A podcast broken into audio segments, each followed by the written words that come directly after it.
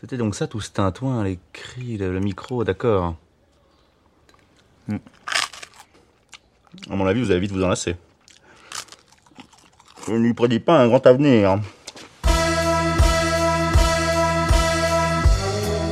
Salut tout le monde, je m'appelle Robin et je suis très heureux de vous accueillir au micro pour ce nouvel épisode du Balado Une invention sans avenir, un podcast transatlantique où on se retrouve pour parler de cinéma, de politique et bien plus encore. Et en ce troisième numéro, je peux le dire, je sais que vous êtes au rendez-vous. Alors pas forcément au rendez-vous pour ma rituelle blague sur Denver, le dernier dinosaure, c'est mon ami et bien plus encore. Même si j'espère quand même que vous partagez la rêve parce que tant que j'ai pas un putsch dans l'équipe, je garde ce slogan pour le début de l'émission. Parce que vraiment, si les gens ne comprennent pas depuis le début, ils, ils ont vraiment l'air perdus tout seuls chez eux comme ça, à entendre tes blagues, toujours les mêmes. Ouais, je vais, vous, je vais vous poster bientôt le générique de Denver, le dernier dinosaure, pour que vous compreniez tous et toutes ma référence d'enfance. Mais euh, non, je disais, vous êtes au rendez-vous, donc pas pour ma blague, mais parce que ben, vous êtes nombreuses et nombreux à nous suivre déjà depuis le lancement au début du mois de juin. On a les chiffres, et donc on est très content. Fait que merci beaucoup. C'est sûr que ça nous amuse bien d'enregistrer nos petits machins comme ça dans notre coin, mais c'est quand même avant tout pour partager nos idées, nos découvertes avec vous qu'on fait tout ça, et donc ça fait plaisir de constater que vous êtes au rendez-vous. Et euh, pour l'été, on vous prévoit donc un épisode par mois. On se calme un peu sur euh, sur le le débit, mais évidemment, ça va être pour l'été. On verra ensuite. C'est ça l'objectif. Et si c'est plus souvent, ensuite, eh bien, tant mieux pour vous. Eh oui, qu'est-ce que vous voulez que je vous dise? N'hésitez pas à nous suivre, bien sûr, à réagir ou à nous contacter sur les réseaux sociaux, Instagram, Twitter, Facebook ou à l'adresse une invention sans avenir, tout attaché, at gmail.com. Et oui, on est chez Gmail, c'est pas génial. Bon, c'est comme ça. On a tous nos contradictions. Mais bon, n'hésitez pas à nous envoyer plein de messages puisque vous êtes nombreux à nous écouter. On est aussi en nombre euh, autour de la table virtuelle. Alors qui est là aujourd'hui? Tout d'abord, vous l'avez entendu, vous le savez, le co-créateur de ce podcast avec moi. Si nous étions les frères Lumière, il serait l'Auguste de mon Louis, ou peut-être l'inverse parce que j'ai toujours un peu de mal à les distinguer, les frères Lumière. Salut Raph. J'ai jamais su les distinguer non plus, mais salut Robin et, et salut à tous et à toutes. Il y en a un qui est en redingote, euh, un peu bourgeois, moustachu, puis l'autre qui est en redingote, un peu bourgeois, puis moustachu. C'est Ouais. frères Lumière. Et puis, il paraît qu'il y en a un qui est plus important que l'autre dans l'invention du cinéma, mais je sais jamais lequel, donc c'est pas grave. Ouais, bon, en tout cas, c'est c'est celui-là, c'est celui-là. Comment ça va, Raph? Ça va super bien. Très heureux d'être là pour euh, un nouvel épisode et ça fait plaisir. Bah oui, bon bilan. En plus, pour les deux premiers numéros, on est content. On va pas se mentir. En tant que créateur du Ah, podcast, je suis content. On a des super retours. Ça fait chaud au cœur d'avoir euh, vos messages, euh, vos vos dessins sur les, les émissions précédentes, etc. Donc vraiment, continuez, ça nous fait vraiment super c'est plaisir. pas juste pour se jeter des fleurs, mais ouais, je le Ouais, disais, on est content d'être écouté. On fait pas ça pour être tout seul. De quoi on va parler avec toi, Raph, aujourd'hui? Eh bien, euh, je vais parler de la manière dont l'histoire du cinéma s'est construite sur le déni de la maltraitance animale. Puisque euh, on l'a pas encore dit, mais il y aura peut-être un petit thème euh, général sur euh, sur cette question de, des animaux. Ça s'en vient, ça s'en vient. Divulgage pas tout avec nous, Raph. Voilà. Un nouvel invité aujourd'hui. Je suis très heureux de ce, ce recrutement, ce, ce mercato pour parler comme dans l'air du temps à cause de l'euro. On l'a débauché de YouTube où il distille déjà des lectures politiques, du cinéma, des médias et souvent en fait de l'actualité en général. C'est dire s'il se bat parfois tel Don Quichotte contre la fachosphère, qui a un côté moulin à vent à brasser beaucoup d'air. C'est dire aussi qu'il avait donc sa place parmi nous. De la chaîne Kaleidoscope, on accueille Arcanic Corvo. Salut Bonjour. ça, oh, c'est une chaîne d'ASMR en fait, euh, Kaleidoscope. Et pourquoi pas Voilà, tu peux réorienter tes contenus, hein. Fascisme et ASMR. Antifascisme ASMR, c'est pas une mauvaise idée. Oui, antifascisme, pardon. Faudrait trouver un, tu pourrais trouver un, un, un acronyme qui fonctionne. Bref, ben merci d'être avec nous. Comment ça va? Bah ça va très bien. Merci beaucoup pour l'invitation. Avec plaisir. En un mot, ta chaîne YouTube, on l'a dit, pop culture, politique, fascisme, complotisme, un peu de tout ça. Comment tu le résumes, toi? Alors le thème principal de la chaîne, c'est la narration. Donc euh, qu'est-ce qu'on raconte, pourquoi on le raconte, comment, qui, où, pourquoi, etc. En fait. Mhm. Donc il y a un, un premier cycle sur le conspirationnisme et ses liens avec la pop culture, en, en imaginant les différentes hypothèses du complot comme des narrations, et pourquoi on les raconte, etc. Et il y a effectivement un épisode hors série sur le fascisme où je fais l'hypothèse que le fascisme serait plus un moyen politique plutôt qu'une véritable idéologie. Mhm. Et là encore, il y a, il y a des liens avec la narration. Et je vous conseille les vidéos, elles, elles sont souvent assez longues, mais très très documentées. Gros travail, euh, ouais. Euh, Merci. Moi qui fais une thèse, je me dis que des fois on pourrait faire une thèse sous forme de vidéo. À la fin, ce serait au moins autant de boulot que certains youtubeurs et youtubeuses. Fait que Ouais, en tout cas, ça finirait par ressembler à peu près à ça. Donc, euh, ouais, vraiment, allez, allez voir, c'est c'est fascinant. C'est ça. Euh, de quoi on va parler avec toi aujourd'hui? Alors, je vais vous parler de deux films et d'une œuvre qui a été suffisamment adaptée au cinéma pour qu'on puisse l'intégrer à, une analyse cinématographique, on va dire. Il s'agit de Massacre à la tronçonneuse, Mad Max Fury Road et Frankenstein. Avec le sous-texte suivant, et si c'était des œuvres végétariennes, voire véganes? Excellent. Donc oui, vous commencez à voir se dessiner le, le thème général de De l'émission. mais- manière très subtile. Mais on va voir si ça se, si ça se précise avec notre troisième euh, invité. Euh, si Raph, Arcani et moi étions les Totally Spies, elle serait sans aucun doute notre Jerry. Jerry, c'est celui qui a du recul sur les choses et ça va bien, je crois. Avec son ethos de prof de philo, Alice est avec nous. Salut Alice. Salut, salut, salut tout le monde. Ah, ça me va parfaitement, Jerry. Euh, Je suis vraiment contente d'être votre Jerry. Ah, je me doutais. J'y suis allé Totally Spies, je me suis dit que les Tortues Ninja, ça allait être un peu sexiste, ça servait à rien. On, a, on va dégenrer, c'est bon. Ah, c'est parfait. De quoi on va parler avec toi aujourd'hui, Alice? Je vais vous parler de l'animé euh, Food Wars et du food porn. Donc euh, la thématique générale euh, s'annonce très bien autour bon de la nourriture et peut-être même de la viande en particulier. Alors avant de laisser la place à la première chronique, il y a quelques remarques à faire, je crois tout de même. D'abord, euh, un, un trigger warning, un content warning, disons-le en français, un avertissement de contenu, vous l'avez compris. hein. Dans l'ensemble de cet épisode, on va parler de viande, potentiellement de cruauté envers des animaux, voire même de cannibalisme, pourquoi pas, on verra évoquer des scènes euh, potentiellement choquantes. Et donc euh, ouais même si c'est un podcast et que vous n'aurez pas les images bah, la description et l'évocation de ces sujets c'est peut-être déjà quelque chose qui peut euh, heurter. Et donc autant d'abord vous prévenir évidemment. Mais je vais mettre une nuance tout de même. Deuxième point à noter d'emblée on est un podcast qui s'assume non seulement comme euh, comme qui traite de politique, mais on va pas se mentir, qui a aussi un positionnement politique. Et en l'occurrence, ben, je trouve que c'est pas anodin de noter que tous et toutes autour de la table, on pratique le végétarisme, voire le véganisme. Euh, la réponse va être peut-être un peu dans la question, mais c'est difficile aujourd'hui de revendiquer des valeurs de gauche sans être euh, végétarien et ou vegan. Qu'est-ce que vous en pensez? Euh, bah écoute, ouais, c'est assez compliqué. Euh, forcément, on est sensible à pas mal de sujets, donc euh, on, s'engage dans pas mal d'aspects de nos vies et la nourriture, l'alimentation euh, quotidienne, c'en est une. Alors moi, je vais dire que euh, pour ma part, je suis végétarien au quotidien et depuis assez longtemps, mais qu'il m'arrive encore de faire des entorses de temps en temps. Hein. En plus là, on est en plein dans la saison des barbecues et je sens que ma volonté va être mise à rude épreuve dans les prochaines semaines. Mais voilà, ouais, c'est difficile de pas être, euh, de pas modifier soi-même ses comportements euh, par rapport à ce genre d'opinion politique, même si évidemment, bah comme euh, c'est mon cas, on peut pas forcément toujours être parfait, ou en tout cas on n'y arrive pas forcément toujours. Donc euh, on n'est pas là aussi pour culpabiliser les gens. C'est pas du tout l'ambiance. Je vois Arcani qui opine, euh, c'est de gauche le véganisme.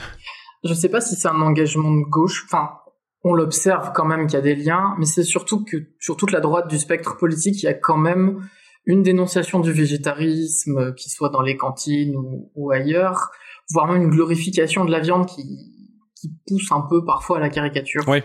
Donc je sais pas si la viande est de gauche, mais en tout cas, détester ceux qui ne mangent pas de viande, c'est quand même plutôt à droite.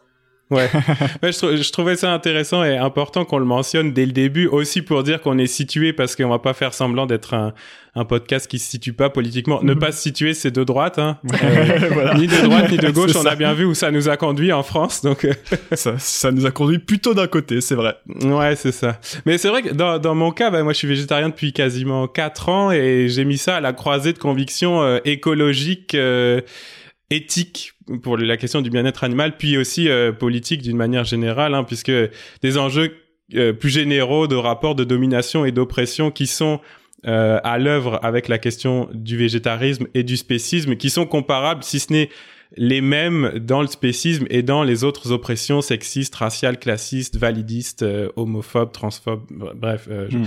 c'est pas une, une Mm. liste exhaustive là, mais de dire que en général, si on se pose une de ces questions, ça va avec toutes les autres, quoi. Mm. C'est vrai. Oui, c'est la question de la domination finalement. Ouais, absolument. Donc euh, bah voilà où nous nous situons et puis en terminant cette euh, cette longue introduction mais un peu importante quand même, euh, vous conseillez puisque euh, vous le savez je suis au Québec un essai du philosophe québécois Martin Gibert qui s'intitule Voir son steak comme un animal mort. C'est sorti en 2015 et c'est une entrée en matière vraiment efficace, rigoureuse, documentée, très claire sur les enjeux du véganisme et j'ai vérifié c'est sorti en France aussi je l'ai vu c'est disponible. cool en e-book au minimum sur le site des éditions Luxe. Et je pense que c'est sorti en France aussi papier. Donc voilà. Et euh, ouais les éditions Luxe c'est aussi euh, mini parenthèse mais une édition une maison d'édition super intéressante un peu anard ce qui est assez logique euh, de trouver des bouquins engagés dans ce sens-là chez eux. Donc je répète euh, chez Luxe Édition Martin Gibert voir son steak comme un animal mort. Oui Luxe Édition d'ailleurs c'est une des rares maisons d'édition qui en francophone édite certains textes politiques ou travaux de recherche c'est vraiment bien. Ouais, il y a beaucoup d'essais contemporains et il y a aussi beaucoup de rééditions un peu militantes euh, chez Lux, donc euh, ouais, je, vous conseille ça. C'est seul à éditer en français Voltairine de Clerc. Par exemple. Ok. Donc euh, ouais, ça vous plante le temps. Et ça, c'est québécois. voilà. Bah oui, je vous fais un petit peu de... En québécise un peu l'émission. Euh, je viens de vous parler du livre Voir son steak comme un animal mort. Je crois que ça plante tout à fait le décor pour la première chronique de cet épisode. Arcani, euh, aujourd'hui tu poursuis une réflexion que tu as en fait déjà entamée il y a quelques semaines dans une Et de oui. tes vidéos qui était consacrée au film Texas Chainsaw Massacre, une réflexion sur les films euh, végétariens ou des films qui pourraient rendre végétariens. Je te laisse la parole. C'est ça. Du coup, je vais parler de trois œuvres, donc Massacre à la tronçonneuse, Mad Max Fury Road et Frankenstein. Alors Frankenstein, c'est un roman, mais qui a eu près d'une centaine d'adaptations au cinéma. Une centaine? Waouh Oui, c'est un des trois personnages les plus adaptés au cinéma. Donc euh, Frankenstein, Dracula, Sherlock Holmes. Ok. Pas mal, Donc en plus tous sont sortis à la même époque, c'est drôle. c'est vrai. Et ils ont eu le temps, du coup, d'être adaptés. Bah c'est ça. Et ils ont eu vraiment toutes les adaptations possibles. Euh, je vais remettre un petit avertissement sur les descriptions et aussi sur le fait que je vais révéler toute une partie des œuvres. Massacre à la tronçonneuse, c'est un slasher, donc un sous-genre du cinéma d'horreur assez codifié, qui est sorti en 74 si je ne me trompe pas, et qui est considéré, je pense, comme un des classiques du cinéma d'horreur. Et ce film, en fait, je l'ai vu il y a pas longtemps, j'ai été surpris de voir que la PETA, donc une des plus grosses organisations euh, animalistes, antispécistes et véganes de- du monde occidental, le présentait comme un des meilleurs films pour devenir végétarien. et j'ai vu que d'autres articles parlaient effectivement du même sujet, que c'était le film le plus végétarien du monde. Donc j'étais étonné, j'ai voulu un peu creuser ça. Ouais. Et déjà, il y a, il y a un élément qui est assez fort, c'est que le film s'ouvre, on passe devant un abattoir. Et ça va donner lieu à, tout un discours de la part d'un des personnages, Franklin, parce qu'on suit le trajet de, cinq jeunes gens qui vont mal finir. Et Franklin, en fait, raconte comment on abattait avant. Donc, euh, on explique que c'est à- c'était à coup de maillette sur la tête, et que ça marchait pas du premier coup, qu'il fallait réitérer, et que au final, on était, on était, on avait changé de méthode, et on était passé au, à une sorte de fusil au, de- à air comprimé qui abattait la bête beaucoup plus rapidement. Et il s'avère qu'il il y a- va y avoir un parallèle, c'est que deux des personnages vont être tués à coups de maillet. Hmm. Et le premier euh, va même convulser, il meurt pas sur le coup, comme malheureusement on peut le voir dans de nombreuses vidéos d'abattoirs où on voit que les bêtes ne meurent pas immédiatement. Hmm. Ce, thème de l'abattoir est, est poussé, puisqu'ils vont prendre un autostop, on découvrira plus tard un des cannibales du film, qui lui décrit euh, l'abattage comme étant meilleur au maillet. C'était mieux à l'ancienne, ce qui va faire écho justement au fait que les autres personnages vont se faire tuer à l'ancienne. Les deux premières victimes d'ailleurs sont tuées sous un fond de bruits d'animaux. Euh, le premier sous des bruits de cochons et le deuxième sous des bruits de volailles. D'ailleurs, la deuxième victime est plantée sur un crochet de boucher. Hmm. Euh, le thème de la boucherie revient aussi avec le, le- la tenue d'un des cannibales, donc le plus connu qui est Leatherface, littéralement visage de cuir, qui a un tablier de boucher. Et d'ailleurs, on voit qu'il porte un masque fait en peau humaine, puisque les restes humains servent à faire soit ces masques, soit des meubles. On voit des meubles faits en ossements humains. La scène finale, d'ailleurs, euh, peut être vue comme un parallèle avec une chasse. Donc on voit vraiment une bête blessée qui se fait traquer. Et qui euh, échappe tant bien que mal. Alors, happy end ou pas, je vous laisse juge de, de tous les traumas que le personnage devra vivre. D'ailleurs, la viande devient un élément très péjoratif, puisque lorsque l'héroïne arrive à s'évader, elle se retrouve chez quelqu'un, et le fait de voir de la viande chez lui devient mauvais signe. Et à juste titre, puisque le personnage se révèle être un des cannibales. un hmm. autre moment, la, la viande est liée à la mort aussi, puisque l'actrice se fait, enfin le personnage se fait ouvrir le doigt, et on donne le sang à téter à un personnage qu'on pensait mort, et ça le réveille. Il s'avère que d'ailleurs cette scène n'est pas simulée, euh, elle se fait vraiment couper le doigt. Et là, c'est les acteurs en fait qui devenaient ah fous sur le tournage de la scène. Il y a une scène de repas qui, qui s'est fait en pleine canicule avec les projecteurs et ils l'ont tourné en 27 heures d'affilée. Donc c'est pas tout à fait simulé. Prends ça qui est chiche, tu n'auras pas la ah bah, palme de la maltraitance sur un tournage. euh, on voit que les cannibales d'ailleurs se moquent de leurs victimes, ils en rigolent beaucoup, ils plaisantent et ils se plaisent à les malmener. Et il y a un élément qui est intéressant dans la notion de cannibalisme, puisqu'elle n'est pas explicite, on la devine, ben c'est que le cannibalisme, c'est manger ses semblables. Et effectivement, en fait, les victimes peuvent être comparées à des animaux. Donc on l'a vu par la façon d'être exécuté, la façon d'être planté sur un crochet de boucher, de servir de ressource. Il y a aussi un autre personnage, celui de Franklin, qui se fait tuer. Il est tronçonné de, de haut en bas, comme une carcasse. Et il s'avère que la carcasse, est vu au tout début du film sur une photo. Hmm. Donc il y a ce parallèle. Le, le film s'ouvre aussi sur un message, une sorte d'avertissement qui nous dit que tous les personnages vont tous mourir, qui est un peu une sorte d'indication comme comme peuvent le vivre en fait les animaux d'élevage dont on connaît la destinée. Dernier élément du film, c'est des répliques qui ont des gros sous-entendus, notamment lorsque Franklin euh, décrit les conditions d'abattage. Un des personnages dit on ne devrait pas tuer les animaux pour manger. Et un autre dit, s'il te plaît, est-ce que tu peux arrêter? J'aime la viande. c'est la formulation de la dissonance cognitive habituelle à propos de la viande. Elle est parfaitement illustrée. Ouais, c'est très explicite. Il y a une dernière réplique entre les cannibales où euh, ils sont en train de de se bagarrer un peu. Il y en a un qui dit à l'autre "Tu n'es que le cuistot", et l'autre de lui répondre "Je ne prends aucun plaisir à tuer" s'il fallait euh, s'il fallait plus de signes. Ouais, c'est c'est un besoin. C'est ça. C'est c'est vraiment c'est c'est une ressource en fait. C'est des animaux et les humains sont des ressources. Oui, c'est ça. Tu disais, il y a le plaisir de tuer, voire de manger, c'est semblable. Mais en fait, ce qu'on comprend, c'est que pour les personnages euh, qui tuent, ce sont pas des semblables, mais des animaux. Ça. ça. pose aussi d'autres questions qui ouvrent à est-ce qu'il faut, est-ce qu'on doit manger les animaux Mais en tout cas, il y a cette question de l'humanité. Ce sont pas des semblables pour eux. Non, c'est du coup, je pense que le fait de les malmener et de se moquer d'eux, c'est une façon de, de les mettre à distance. Hum. Oui, c'est ça. On va revenir sur les humains ressources. Oui. Et avec euh, Mad Max Fury Road, puisque c'est un film post-apocalyptique, dans un futur qu'on peut imaginer plus ou moins proche. Il me semble que dans une interview, George Miller parle de 2050 ce qui est assez proche finalement. C'est pas si loin. Hein. Et c'est un film où il n'y a plus d'animaux. C'est un élément, on ne voit plus d'animaux. Du coup, les nouvelles ressources deviennent les humains. Et plusieurs personnages évoluent d'ailleurs comme des animaux. Par exemple, on voit qu'il y a des femmes présentées comme obèses qui allaitent de façon quasiment industrielle puisqu'elles ont un bébé de, dans chaque bras. Et un des personnages, un des fils d'Immortan Joe, qui est l'antagoniste du film, boit du lait on voit que le, lait humain est une ressource. Ouais, puis elles font plus que l'été, là, elles sont, elles sont très avec des machines. Oui, c'est ça. C'est vraiment l'industrie de l'industrie laitière. Max lui-même sert de ressource puisqu'il est présenté comme un globular. Donc il est une ressource vivante de sang reliée à, au personnage de Nux, un des Warboys d'Immortan Joe. Le, le terme en anglais, c'est blood bag, ce qui est encore plus déshumanisant, un sac de sang.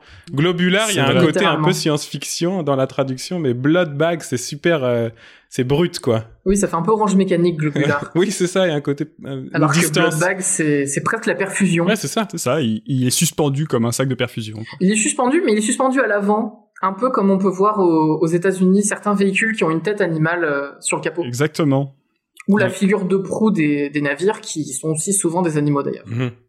Ce lien qu'il a de, du sang, euh, c'est une forme de laisse aussi dont Max essaye de se débarrasser pendant toute une partie du film. Et c'est là où je reviens au côté animal. c'est que les premières répliques de Max, ce sont des grognements. Il est quasiment animal, en fait, parce qu'il s'exprime que par grognement, par regard. Et au fur et à mesure du film, au fur et à mesure qu'on s'attache au personnage, il s'exprime de plus en plus comme si on, on le comprenait au final.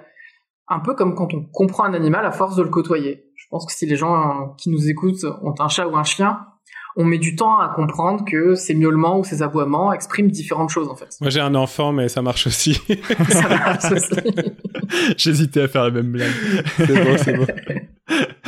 Euh, un des antagonistes du film est surnommé le mangeur d'hommes, donc on revient au cannibalisme. C'est d'ailleurs un, un, personnage qui est presque mutant puisqu'il est, il est difforme. On voit que clairement il n'est pas en bonne santé. Il a les veines qui ressortent, tout est dégoûtant. Dans, dans ce film aussi, il y a des répliques qui ont des doubles sens. Ah oui. Notamment lorsque le groupe qui s'échappe, je parle un petit peu du groupe, en fait, ce sont des femmes parmi les, les maîtresses forcées d'Immortan Joe, donc des ventres, Mhm. euh, qui s'évadent avec Furiosa, qui est une pilote, euh, et qui se retrouve avec Max. Et à un moment, elles rejoignent un groupe de femmes. Donc c'est quasiment les seuls personnages féminins avec réplique qu'on peut voir dans le film, puisque les, les femmes qui allaient au début du film n'ont pas de réplique. Et une de ces femmes, qui est d'ailleurs appelée dans le générique la gardienne des graines, dit à un moment, avant, on n'avait pas besoin de tuer. Hmm. En présentant ces graines qui sont des fruits, des arbres, des légumes. Et elle les appelle the real thing. Le, la vraie chose, le vrai truc, quoi. Ouais, puis en plus, il y a une ambiguïté sur. euh, Enfin, ou, ou un absolu presque, dans, on n'avait pas besoin de tuer, pas seulement de tuer des humains, ce à quoi ils en sont réduits là, c'est tuer tout court, y compris pas d'animaux. C'est ça. Mhm. C'est vraiment le, le, le double sens de cette réplique. Ouais. Puisque je- on leur reproche de tuer, mais elle dit en fait on fait que se défendre là. Et en plus elle parle aussi qu'avant chacun avait son champ, avant on n'avait pas besoin de tuer, donc la liaison, liaison des deux est vraiment forte. Pour revenir sur les graines, ce sont les seules ressources du film qui sont végétales. Les autres ressources sont le sang, on l'a vu, le lait, mais aussi il y a une obsession autour du pétrole qui est fait d'animaux morts. Eh oui. Ah, ça c'est hyper intéressant. De le... j'a- J'avais pas du tout pensé en voyant le film. Bah oui, c'est du. C'est aussi de l'animal c'est- mort. C'est de- des hy- hydrocarbures, quoi. Ouais, à une échelle euh, géologique euh, importante là, mais ouais. C'est à une échelle où on ne le consomme pas, mais on s'en sert quand même. Des, des dinosaures morts d'ailleurs, on pourrait dire. Enfin, désolé, j'ai un peu mes obsessions aussi. mais- Oui, oui, non, c'est ça. Des, des dinosaures morts et, et aussi un peu de végétaux décomposés, mais c'est principalement des, des animaux morts. Euh, parmi les femmes, il y en a une qui malheureusement est enceinte. Je dis malheureusement pour elle parce qu'elle est un peu la, la priorité Hmm. de- d'Immortan Joe. Et il s'avère que les Warboys remettent la main dessus. Et euh, alors elle meurt, mais elle accouche quand même. Enfin, on l'a fait accoucher plutôt. Et c'est là qu'il y a un processus de déshumanisation qui est très fort. Puisqu'Immortan Joe hurle Get it out. Donc il ne l'hum- il n'humanise même pas le bébé, c'est sors ce truc, sors-le. Mhm. Et d'ailleurs le médecin n'est pas un médecin, c'est un mécanicien. Il a, il a tous les codes vestimentaires et les attitudes du mécanicien. D'ailleurs il remballe le cordon ombilical au bout du doigt comme un, un outil mécanique en fait. Ah, L'avantage pour moi de Mad Max Fury Road sur Massacre à la tronçonneuse, c'est qu'il est un peu plus optimiste. Puisqu'on voit quand même un animal dans le film, c'est un scarabée. Il y a un scarabée qui se pose sur le doigt de Nux. Et pour un film d'action de deux heures, qui est une course-poursuite, la caméra prend le temps de regarder ce, ce scarabée qui avance et, et Nux qui le regarde avec une véritable fascination. On, on parlait de Max qui a beaucoup de grognements et tout, mais on se rend compte que du coup, il est humanisé au fur et à mesure du film, avec ses répliques. Plus on le connaît, plus il parle. Et les femmes en fuite font preuve, elles, par rapport aux Warboys, elles font preuve de pardon, de compréhension, puisque Nux, qui est un des Warboys, rejoint le groupe. Et on peut d'une certaine manière voir qu'elles le prennent sous son aile. hum, elle l'adopte. Exactement. Et, et ça le change complètement, en fait, puisque lui-même, après, fait preuve de compassion. Et, et s'il avait une obsession du sacrifice, du sacrifice guerrier, euh, quasiment, enfin, le film parle de fascisme aussi, là, il fait un sacrifice pour sauver d'autres personnes. Du coup, c'est un autre message. Oui. Je passais sur l'autre, la dernière œuvre qui est Frankenstein. Donc Frankenstein, il y a eu beaucoup d'adaptations. On connaît un peu la bête. Et en fait, dans le roman, il y a plein d'éléments qui sont rarement adaptés. C'est que on sait que la créature est intelligente, puisque elle est d'ailleurs même narratrice d'une partie de l'histoire, parce que Frankenstein est un roman épistolaire. Donc elle raconte une partie de l'histoire. Et dans le roman, la créature de Frankenstein puisque Frankenstein, c'est le scientifique qui crée la créature. Hmm. La créature de Frankenstein apprend le français et elle reconnaît ses émotions. Elle, elle dit même à un moment, elle affirme qu'en tant qu'être vivant, elle a aussi le droit au bonheur. Et c'est peut-être ça au final, finalement ce qui fait peur aux gens, puisque tout le monde est effrayé par cette créature, c'est de voir que ce tas de chair, cet amas de chair, est finalement bien vivant et qu'en plus il a des émotions. Un peu le parallèle de se dire que tous les animaux qu'on mange, donc qu'on tue, bah, sont aussi des êtres doués d'émotions. Mm. Et l'autrice ne se trompe pas puisqu'elle fait parler sa créature, qui dit à un moment une phrase Ma nourriture n'est pas celle d'un homme, je ne détruis ni l'agneau ni l'enfant pour satisfaire mon appétit. Les glands et les baies m'apportent Hmm. suffisamment de nourriture. Ouais, donc c'est très clair. C'est explicite. Il y a une petite scène où euh, le, la créature trouve un camp abandonné et les hommes avaient, ont abandonné du coup les animaux qu'ils étaient en train de faire griller. Et la créature goûte. Elle trouve ça très bon. Mais au lieu de se dire je vais continuer euh, à, à tuer d'autres animaux, à les manger, elle se dit tiens, et si je faisais cuire mes légumes, mes graines et mes fruits? Hmm. Là, on va me dire oh, tu vas trop loin, t'exagères, t'es vegan, donc forcément t'es influencé. C'est le lobby. C'est ça, c'est on voit ce qu'on veut voir. du coup, sur Massacre à la tronçonneuse, je vais laisser Toby Hooper parler dans une interview à Bizarre Magazine. J'ai arrêté la viande en faisant le film. D'une certaine façon, pour moi, le cœur du film était la viande. C'est le cycle de la vie et le fait de tuer des êtres sentients. Il y a du cannibalisme, mais ça c'est à vous d'arriver à cette conclusion parce que c'est seulement sous-entendu. Guillermo del Toro a lui aussi arrêté la viande après avoir vu ce film. Hmm. Alors peut-être que Toby Hooper a pas compris son film, mais Est-ce qu'on peut vraiment comprendre ce qu'on a fait? Je sais pas. Non, mais c'est intéressant parce qu'en fait, c'est pas tant est-ce qu'il a compris son film, c'est que même son propre film lui a fait un effet dans le fond. c'est ça, puisque c'est pendant le tournage qu'il arrête. Ouais.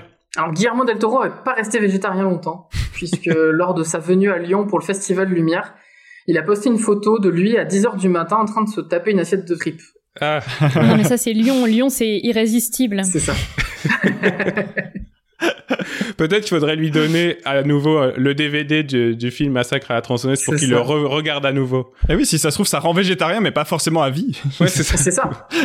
Après, tu as oublié le film et puis c'est bon. Non, je crois qu'il a été végétarien pendant 4 ans, il le dit en interview. Mais il y avait même un, un certain sous-texte dans ses films, dans- notamment dans le premier Hellboy, où on comprend que la copine de Hellboy est végane. Ok. puisque quand il est, il est vexé, il se met à, à manger des cookies et un verre de lait, donc c'est un peu une espèce de vengeance mesquine. Hmm. Et on comprend qu'elle-même boit du café sans lait. Petit sous-entendu. C'est subtil, mais c'est là.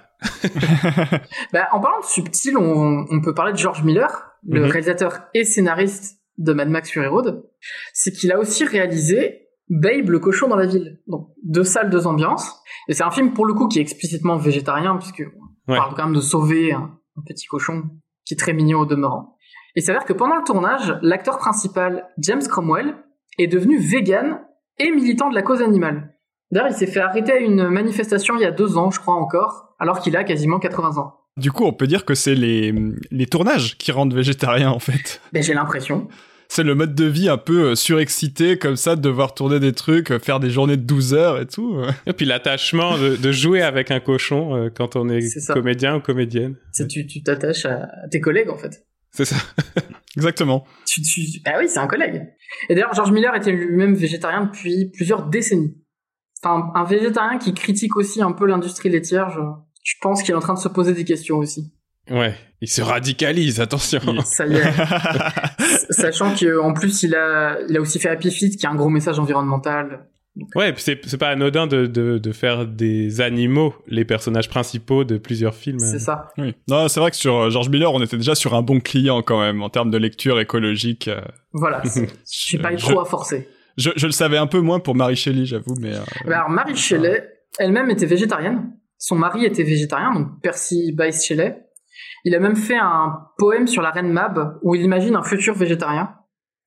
Et d'ailleurs, elle était aussi la fille de William Godwin, qui fréquentait beaucoup les milieux végétariens de, du début du 19e siècle, fin 18e, début 19e. Donc on n'est pas totalement à Mhm. côté non plus. c'est vrai. D'ailleurs, elle a dit elle-même dans une lettre que la créature de Frankenstein, c'était elle. Mhm. Ouais. Là, vous pouvez pas voir, mais on fait les gros yeux des sous-entendus. Ouais. Du coup, en- un peu en guise de conclusion, Euh, les trois œuvres que j'ai citées, elles ont eu beaucoup de lectures. On a, on a vu et revu, réinterprété ces œuvres, euh, notamment euh, tout le travail de Marie Shelley, comme elle était la fille de Mary Wollstonecraft, une des précurseuses Oui. des féministes. Mhm. Il y a eu une grosse lecture féministe de Frankenstein, comme quoi la créature de Frankenstein, ce serait ces, ces femmes qu'on refuse de voir. Ça s'est fait beaucoup dans les années 70. Massacre à la tronçonneuse a beaucoup été vu comme un, un film contestataire, puisque ça sort euh, quasiment au moment du... juste après l'affaire du Watergate. Donc, un moment qui est assez charnière aux États-Unis, puisque le- les États-Unis, qui étaient quand même assez patriotes, se rendent compte que même leur chef d'État euh, peut être malhonnête, que même l'État, au final, n'est pas fiable. Donc, c'est un, un gros moment important pour la création. Et Mad Max Fury Road a eu son interprétation végétarienne, environnementale, féministe, et surtout antifasciste, puisque ça coche, tous les War Boys et Immortan Joe cochent beaucoup de cases et de marqueurs du fascisme. Ça, c'est assez clair. Et pourtant, je pense que bientôt, on va avoir des gens d'extrême droite qui vont reprendre le symbole des War Boys. Je le vois venir. Ah oui, ça c'est toujours le toujours le risque euh, de la... on en a parlé dans la dernière émission là de Mm. de qui va chercher quel message dans les films et qui va interpréter dans quel sens euh, les, les les signes qu'on y met. Comme les œuvres sont riches, on peut avoir plein de sens. Et du coup, je trouve que le, le, le sens qu'on voit, en tout cas le message qu'on retient d'une œuvre, il est beaucoup plus révélateur de nous, au final, de ce qui, ce qui nous touche, de ce à quoi on est sensible, plutôt que du message que le, créateur ou la créatrice d'une œuvre mettait dedans, en fait. C'est vrai, mais je trouve que ce qui est intéressant quand même dans ce que t'as ce que t'as pointé, c'est que il y a des éléments euh, peut-être contextuels, mais qui nous qui nous permettent d'aller dans ces directions. Et en particulier le fait que leurs créateurs et créatrices soient végétariens, végétariennes, euh, ça nous invite vraiment à y aller. Je veux dire, on pourrait faire une lecture végétarienne, euh, végane, euh, antispéciste de ces trois œuvres-là dans tous les cas, mais on a quand même une belle invitation avec ces, ces Ouais. faits historiques-là et les témoignages qui vont avec, quoi. C'est ça. Soit ça nous invite, soit dans l'autre sens, ça valide un truc qu'on avait Oui. pu voir dans le film et que du ça. coup, on, on a le sentiment d'être tombé juste, quoi. Vous voulez dire que on peut pas totalement dissocier l'art de l'artiste Oh là On va faire une émission entière là-dessus, là, parce qu'on on, on va pas lancer ce débat. Mais dans le sens d'aujourd'hui, ça nous arrange plutôt, tu vois, de dire que des films de végétariens sont plutôt végétariens aussi, ou, ou se prêtent à des, des analyses végétariennes. Je trouvais intéressant le, le parallèle qui se fait au- au- autour de la question du langage que tu as fait entre Frankenstein et, et Max, le Mad Max. Euh, parce qu'effectivement, Max, il parle pas beaucoup dans Fury Road, mais euh, à partir du moment où il se met à dialoguer avec d'autres personnages, en fait, on comprend non seulement qu'il est, il est, il est pas bête du tout, il comprend Mhm. les choses, mais euh, il est capable d'exprimer beaucoup de choses en très peu de mots. Et en fait, ça montre plutôt qu'il est extrêmement intelligent parce que il parle pas beaucoup, mais il sait se faire comprendre très très bien. Ça, c'est assez impressionnant dans la l'écriture de, de dialogue euh, de ce film-là. C'est ça, et en plus, il, euh, il comprend très bien ce qui se passe autour de lui, en fait. Il anticipe beaucoup, il est, il est assez stratégique. Donc oui, on se rend compte qu'il est intelligent. en fait. C'est marrant parce que sur cette question euh, du le- cette question du langage là autour de, du personnage de Mad, euh, je l'ai pas forcément lu comme ça. moi. Le fait de voir des grognements, le fait qu'il soit très taiseux, moi ça me fait plutôt penser à la masculinité, mais ça va un peu dans ce que le sens de ce que disait Arcani. On voit un peu ce qu'on a l'habitude de voir, etc. Mais euh, du coup, c'est presque un peu contradictoire parce que si c'est euh, une sorte de, métaphore de l'animal, c'est c'est une créature qui est plutôt dominée, alors que là, moi je vois un peu un retour de voilà, peut-être les hommes parlent peu, ils grognent, mais, mais en fait ils sont intelligents et stratèges. Ça, ça, prend un peu la lecture à, à revers. Ouais, mais il est quand même très victime au début du film. Il se fait capturer, il se fait utiliser. Comme ce que les hommes pensent être. Ah. C'est vrai. C'est vrai. Mais oui, c'est vrai qu'en plus, il évolue au, co- au contact des femmes dans le film. C'est vraiment ça. Il y a à, la fois un truc où il se dégage de l'animalité et du coup de, de l'oppression qui était euh, celle de Immortan Joe sur lui, et en même temps, il, il se met en contact avec euh, une autre forme de. L'autre l'autre femme importante, elle est très taiseuse aussi. Furiosa, elle, elle parle pas Ouais. beaucoup non plus. Oui. Donc il y a un lien qui se fait entre les deux qui est en dehors de la question du genre, mais je suis complètement d'accord avec toi néanmoins, euh, Alice. Mais parce qu'on peut deviner qu'elle a eu une grosse sociabilisation masculine. Totalement, ouais. Bah, si on voit ce qui nous touche, si on retient surtout ce qui nous touche, on peut aussi se rendre compte qu'un sujet qui nous touche, une cause, n'est jamais très loin d'une autre en fait. Et que c'est peut-être à l'intersection de toutes ces causes, de tous ces sujets, qu'il y a des possibilités de changement en dehors de la fiction. Mhm. Jolie conclusion. Merci. On avait pas mal ouvert l'émission là-dessus, donc c'est vrai que ça, ça boucle un peu la boucle. Euh, en, en, conclusion de cette, euh, cette discussion, merci Arcani euh, d'avoir fait ce, ce, ce, joli parallèle, puis proposer cette euh, interprétation plutôt végétarienne de ces trois œuvres assez connues. Euh, j'ai regardé cette semaine pour me mettre un peu dans l'ambiance le film Grave de Julia Ducournau. Et en fait, au tout début, il y a une référence qui me semble évidente à Massacre à la tronçonneuse. Les personnages sont en voiture, ça doit être la troisième scène. Ils font le tour du campus de l'école vétérinaire où va étudier l'héroïne du film. Et euh, la mère de l'héroïne, qui a étudié là euh, plusieurs dizaines d'années avant, lui fait un peu le, le, la visite et elle dit très peu de choses, genre là c'est le bâtiment des médecins et à côté la morgue.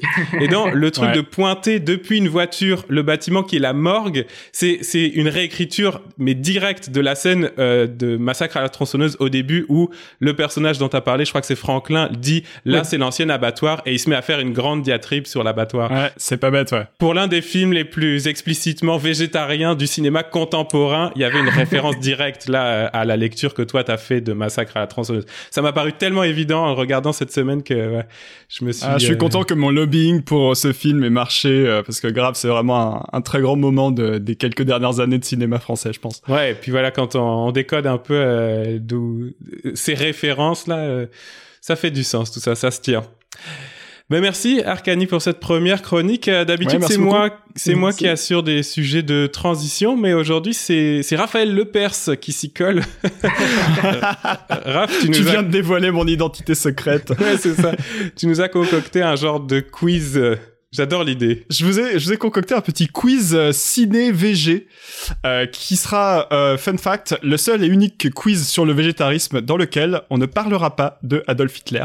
Ah Voilà, J'espère que vous en êtes heureux. Ah, c'est fait, en tout cas. En tout, bon, en, en tout cas, on n'en parlera pas beaucoup plus que, que ça. C'est bon. Parce qu'en général, c'est un peu le seul personnage euh, historique euh, connu qui était végétarien. Et encore, je suis pas sûr que ce soit vrai, mais on s'en fout. Alors, il euh, respectait pas son régime alimentaire. Voilà. Bon, du coup, j'ai une série de petites questions pour vous sur justement la présence du végétarisme, de la viande et tout ça au cinéma, euh, avec un certain nombre de petites anecdotes que j'ai trouvées intéressantes. Et euh, du coup, ben voilà, je vous laisse répondre comme vous le sentez. Euh, vous comptez vos propres points, puisque vous êtes grand, euh, on se fait confiance, tout ça. Euh, et euh, voilà, si ça vous va, euh, je vais vous poser euh, les premières questions. Alors, première question, on va la jouer Julien Lepers à fond. Nous cherchons un personnage de série. Indice pour chez vous. personnage de série créé en 1966. Ce personnage a toujours été défini comme végétarien par opposition aux autres qui l'entourent. Durant les 79 épisodes de la série d'origine, ainsi que dans les quelques films qui ont suivi, on ne le voit consommer de la viande qu'à une seule reprise, alors qu'il risque de mourir de faim et qu'il n'y a que ça à manger. Mais tout de suite, il se sent coupable et il prononce cette phrase mémorable Je me conduis de façon indigne, j'ai mangé de la chair animale et j'y ai pris plaisir. Qu'est-ce qui ne va pas avec moi? What is wrong with me? Si vous avez la réponse, évidemment, vous pouvez la hurler. hein. Non. Il est issu d'une race extraterrestre qui brille par sa rationalité. Euh, Il reproche aux humains de se présenter comme une Spock espèce... Oui, c'est Spock. Ah c'est C'était Spock. pas Alf, c'est Spock. Mais Alf, il mange des chats, non? Il mange de petits chats. Ouais, Alf, il mange des Ah, je animaux. sais ouais. pas, je me souviens plus trop. Et il mange des ouais, chats. t'as Ah, raison. T'étais pas loin. Et oui, c'est Monsieur Spock de Star Trek, issu Ah, d'une race oui. extraterrestre, hein, je termine, donc, qui brille par sa rationalité et reproche aux humains de se présenter comme une Mm. espèce intelligente, alors que le fait de manger et de faire souffrir des animaux est pour lui une preuve de grande cruauté. Et pour sa part, il considère la consommation de viande comme un acte hautement illogique, pour reprendre le fameux gimmick de Star Trek. C'était donc Monsieur Spock, un point pour Ah Arcani. ouais, j'adore Spock. Alors, est-ce qu'ils ont gardé son végétarisme dans les nouveaux films? Eh bien, je crois que oui. Il me semble que... Non, ils en parlent pas. J'ai vu récemment les derniers euh, Star Trek là. euh, je crois pas qu'ils en parlent. Hein, ça me dit rien du tout. Ceux de J.J. Abrams, ça Mm. ils... Ouais, ils en parlent pas, mais du coup, au, au moins, ils esquivent le sujet, quoi, on va dire. Oui, c'est Ouais. ça. Est-ce qu'il est végétarien par défaut de manger dans le film ou est-ce qu'il est végétarien de manière euh, assumée, euh, mise en En scène? tout cas, je... voilà, c'est ça. Il... C'est pas dit, mais euh, il mange pas de viande. Intéressant. On le voit pas, en tout cas. Alors, deuxième question. On cherche cette fois-ci un film. Dans quel film entend-on la phrase suivante Les aliens sont sûrement végétariens parce qu'ils ont compris que c'était mieux pour eux. Hmm, C'est la guerre des mondes? Indice, c'est pas la guerre des mondes, c'est une phrase prononcée par un enfant dans un film d'invasion extraterrestre. Signe? So- Oui, Signe Yes. de M. Night. Shyamalan. Ah, c'est difficile parce que ils aiment pas la viande, ils aiment pas l'eau, il leur reste quoi? Il ne reste pas grand-chose de notre bon vieux mode de vie à la française, c'est clair. Donc, Sin sorti en 2002 avec un autre acteur au casting qui est connu pour être vegan, hein, à savoir Joaquin Phoenix, Mhm. et qui est réalisé par un cinéaste d'origine indienne qui est sensible à ce genre de cause, M. Night Shyamalan. Donc, un point pour Robin, bravo. Troisième question. Dans Only Lovers Left Alive, Les Derniers Amants au Québec, de Jim Jarmusch, les deux vampires interprétés par Tom Hiddleston et Tilda Swinton évitent de tuer des humains pour se nourrir, et ils préfèrent acheter discrètement du sang dans les réserves d'un hôpital. Et c'est bien sympa de leur part. Mhm. On pourrait donc dire que ce sont des vampires végétariens qui refusent de tuer pour se nourrir. Mais il y a en fait une autre raison qui n'est pas forcément éthique. Laquelle? Mince, je l'ai vu il y a pas longtemps. Vous pouvez me faire des propositions. Moi, j'ai pas vu le film, alors il faudrait que je sois un peu C'est un de mes imaginatif. films préférés en plus. Soyez imaginatifs. Ouais, j'adore. Soyez imaginatifs. Tom Hiddleston est tellement beau dans ce film. C'est pas lié à une maladie. C'est lié un petit peu à une question de maladie. ouais. Est-ce qu'ils veulent manger toujours le Euh. même groupe sanguin parce qu'il est meilleur? C'est pas ça. Ça fait trop blood. C'est plus pratique, juste ça leur permet de pouvoir en avoir au frigo, non? C'est pas, c'est pas ça la vraie raison. C'est Bah, une moi, je- raison de Moi, je sais pas du C'est tout. qu'ils hein. veulent du sang en bonne santé, non? Exactement. Ils Mhm. veulent du sang en bonne santé et donc ils préfèrent le prendre chez les médecins qui ont vérifié plutôt que chez des humains qui bouffent n'importe quoi, se gavent de médoc et donc quand ils mangent du sang humain euh, comme ça euh, trouvé dans la rue, ça les rend malades. Ouais. Voilà. J'ai trouvé que c'était une bonne raison d'être vé- d'être végétarien en tout cas en termes de cannibalisme. Ne pas manger les humains parce que vous allez tomber malade. En plus, on le sait que les animaux d'élevage sont gavés d'antibiotiques aussi. Exactement. Et c'est un peu la même. Mm. Voilà. Il y a peut-être ici un sous-texte. Je sais pas si Jim Jarmusch s'est exprimé sur le sujet, mais ça m'a paru intéressant.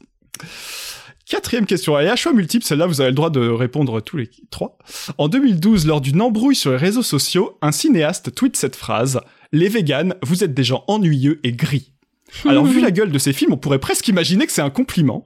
Mais c'est quand même pas très sympa. De qui s'agit-il? J'ai hâte de savoir les, les propositions parce que maintenant que Voilà. tu l'as introduit comme ça. Réponse A, Quentin Dupieux. Réponse B, Michel Azanavicius. Réponse C, François Ozon. Réponse D, Cédric Clapiche. Ah, j'allais dire Cédric Clapiche. Alors j'étais persuadé que c'était Xavier Beauvois. Ouais, j'aurais dit Beauvois aussi, ouais. En vrai, j'avais ça, une, Ah, ça aurait pu. une ordure de droite euh, dans le cinéma français. euh, J'aurais dû mettre Beauvois dans les réponses. moi, pas je serais allé direct Bon. sur Beauvois. Moi, je dirais Azanavicius aussi. C'est ça que t'as dit, Alice? Ouais, ça peut aussi, ouais. Non, non, Clapiche ou Non. Azanavicius, je dirais. Clap. Moi, je dis Tu peux redonner les Azanavicius. deux premiers, s'il te plaît? Dupieux, Azanavicius, Ozon, Clapiche. Ah, Moi je dirais Dupieux. Ah, si c'est Dupieux, je vais... je- ouais, je sais- Il y a des animaux dans tous Eh ces bien, films. Il y a une personne qui a juste ici, et c'est Arcani. C'était bien Quentin Dupieux. Ah, Et moi aussi, ça m'a un Oh. peu déçu qu'il pense ça et qu'il qu'il fasse un petit, euh, un, un, un peu de, qu'il attire l'attention sur lui d'une manière aussi basse. Ouais, c'est... Mais voilà. Alors pour l'avoir suivi sur Twitter, il est un peu réac sur les bords. Et problématique. Ah. Non, il est juste un peu vieux Ah. con. quoi. Mais je, je sais que Robin, t'es assez fan de ces films. Moi aussi, j'ai- j'aime Ouais, beaucoup de sa musique donc, euh, aussi voilà. en plus. Et bon, bah, ouais, je- Mm. Voilà. Mais c'est, il faut apprendre à tuer ses idoles de temps en temps. c'est ça. Merci. Monsieur Oiseau, la peluche jaune. Mm. Qui apparaît dans la vidéo sur Massacre à la tronçonneuse. Oui, dans, dans, sur Et ta oui. chaîne YouTube. Tu, arrives à plugger ta chaîne YouTube de manière remarquable. Bravo. Ah, on comprend pourquoi t'as accepté l'invitation. Hein. Exactement.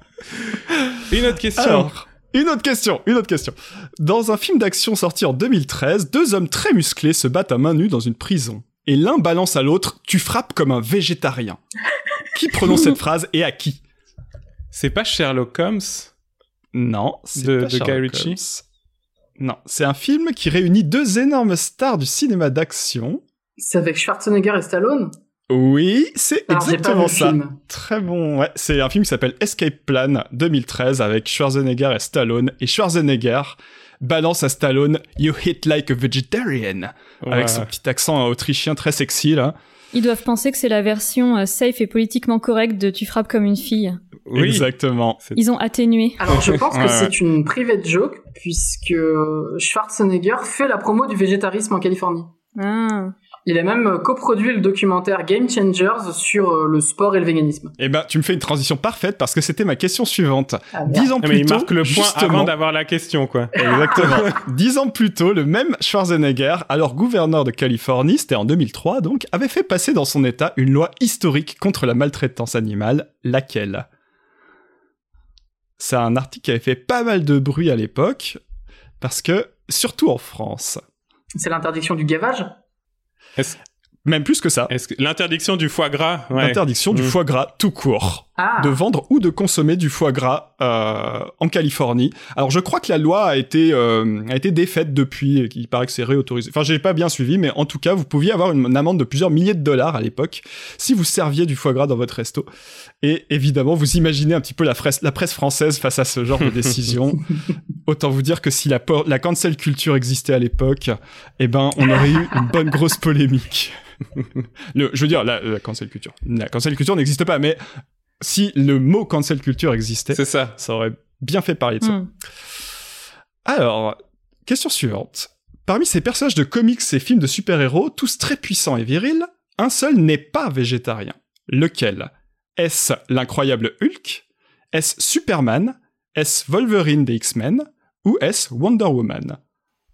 Hmm. Moi, je dirais Superman. C'est-à-dire que tous les autres dans les comics, on sait qu'ils sont végétariens. Tous les autres sont définis à un moment ou à un autre comme végétariens. ah, d'accord. Moi, je dirais Superman. Je dirais Superman aussi, ouais. Superman, euh, je le vois pas végétarien. Arcani, ta réponse? Euh, par esprit de contradiction, je dirais Wolverine. Et tu as juste encore une fois, c'est Ah bien Oh. Wolverine qui n'est pas végétarien. Par contre, le méchant Magneto est vegan. Euh, euh, J'ai lu ça quelque part. Alors, je crois qu'il explique pas vraiment pourquoi. C'est juste un trait de personnalité comme un autre. Mais, euh, mais voilà, c'était bien ça. Et non, Superman est défini comme végétarien dans, certes, dans certains, certaines histoires. Voilà. Et donc, euh, on a un, comme ça un expanded universe de super-héros euh, qui ne mangent pas de viande. Je trouvais ça intéressant. Hmm. Alors, où sont, où en sont les scores là? Euh, Arcani nous déglingue. Ouais, je crois aussi. Ouais, je hein. pense que c'est pas la peine de faire le point sur les scores. Bon, ouais. c'est pas grave. On va pas compter. Dernière question. Et on va dire qu'elle vaut 9 points, comme ça euh, vous avez Wow. vos chances. Ah, super. C'est la chance au perdant. Voilà. En 1995, deux célèbres végétariens font une apparition comme guest star dans un épisode de la saison 7 des Simpsons. C'est Paul McCartney et sa femme Linda. D'ailleurs, les personnages, leurs personnages font un discours sur la défense des droits des animaux. Mais pour accepter de participer à la série, le couple a posé une condition non négociable. Laquelle? Ah, Il fallait qu'ils soient pas moqués, ou qu'ils aient raison. ou- C'est une bonne idée, mais c'est pas ça. Il fallait qu'un des personnages devienne végétarien et c'était Lisa Simpson. Exactement. Il fallait que Lisa Simpson soit et reste végétarienne jusqu'à la fin de la série, jusqu'à le- jusqu'à tant que les Simpsons existent. Et en même temps, c'était c'était bien vu euh, scénaristiquement d'accepter parce que ça ça finit de, de caractériser le personnage très très Et bien. ben exactement. Et d'ailleurs, c'est dans l'épisode où justement le Lisa Simpson devient végétarienne à ce moment-là, et euh, elle est aidée par les personnages de Paul McCartney et Linda McCartney. Donc euh, Oh, wow. et euh, voilà, leur condition c'était vous nous faites pas à l'envers en disant que finalement trois épisodes plus tard c'était un rêve et elle rebouffe de la viande quoi. J'imagine les avocats qui ont été euh, qui ont été contactés pour écrire le contrat qui indique que Lisa Simpson est dé- définitivement végétarienne. Genre, Ouais, ça, Ça- devait être assez absurde. en tout cas, bah bravo euh, Arcadie, tu on a bien fait de t'inviter. On a bien fait de t'inviter parce que du coup, t'as trouvé toutes les bonnes réponses. C'est Trop super. bien. Ah ouais, en plus des Voilà, trucs voilà. super précis. euh, si t'avais pas été là, euh, moi j'aurais galéré. Mhm. Excellent. Bon bah merci Raph, trop bien le quiz. Franchement, je pense qu'on va le refaire parce que j'adore l'idée. C'est un euh, c'est un côté euh, gamifiant, mais c'est beaucoup mieux qu'un concours d'anecdotes euh, sur le principe. voilà. Voilà. Ouais, Sans je commentaire. fais la blague parce qu'on a aussi beaucoup entendu parler du fameux concours d'anecdotes ici au Québec aussi. Ça a fait la manchette dans la presse, donc euh, c'est une blague française mais qui est compréhensible ici aussi. C'est pas mal. Il y en a peut-être pas tant que ça. Euh, bah, la prochaine chronique, toujours dans le thème végétarisme, ça va être celle d'Alice, puisque Raph, là, t'as suffisamment parlé pour l'instant. C'est toi qui avais la main. Ouais, c'est bon. Moi, je m'en vais. Je vais, je vais faire un tour. C'est bon. Alice, tu nous as annoncé tout à l'heure, on va parler du food porn dans un animé japonais qui s'appelle euh, en anglais Food Wars. Et euh, je dis tout de suite une découverte pour ma part et merci tellement Alice, fait que j'ai hâte de t'entendre là-dessus. Ah, pareil. Ah, ça me fait plaisir. Alors, qu'est-ce que c'est Food Wars? Food Wars, c'est d'abord un générique pop metal ultra cheesy. C'est un jeune garçon qui rejoint un peu le poudlard de la cuisine. C'est des plats qui sont tellement bons que ça fait exploser les vêtements de toutes les personnes qui les goûtent. Et c'est des termes français prononcés avec l'argent- l'accent japonais en continu. C'est vraiment un régal. À l'origine, c'est euh, un manga de Yuto Tsukuda qui est publié à partir de 2012. Mais la, la notoriété vient surtout de l'adaptation euh, en animé, d'abord diffusée euh, à partir de 2015 sur des plateformes spécialisées, et puis en 2018 sur Netflix. Donc là, vous pouvez aller voir les premières saisons euh, sur Netflix si ça vous tente. J'en profite pour dire qu'elle est sur Netflix à la fois en France et au Canada. Donc si vous nous écoutez, peu importe de quel côté, c'est bon. C'est l'histoire un peu de tous les shonen appliqués à l'univers de la cuisine. Euh, en gros, après avoir été élevé par son père euh, dans le restaurant traditionnel familial, on a un jeune garçon, Soma, qui va intégrer une école très élitiste de cuisine dans laquelle il va devoir faire ses preuves. Un shonen, c'est un type de manga euh, qui signifie littéralement garçon adolescent en japonais. Donc c'est un terme qui désigne plutôt un public cible et pas des caractéristiques formelles. Hmm.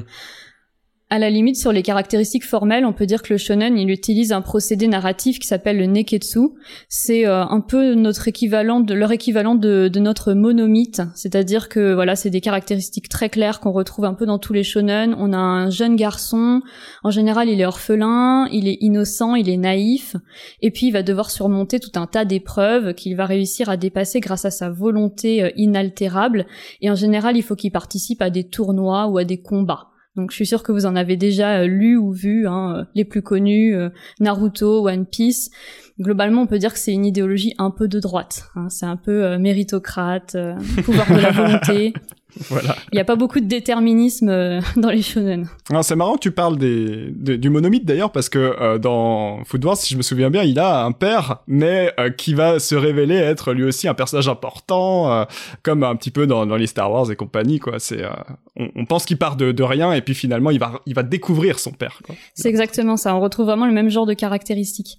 Et l'équivalent des shonen au féminin existe. Hein, c'est les shojo, donc c'est pareil mais destiné à des publics d'adolescents et je pense que euh, je pense que on, a, enfin on est plein en avoir lu et pas forcément en restant dans sa catégorie euh, correspondant à son genre. C'est-à-dire qu'il y a plein de jeunes filles qui lisent euh, One Piece, Naruto et, et des garçons qui ont lu Lovina.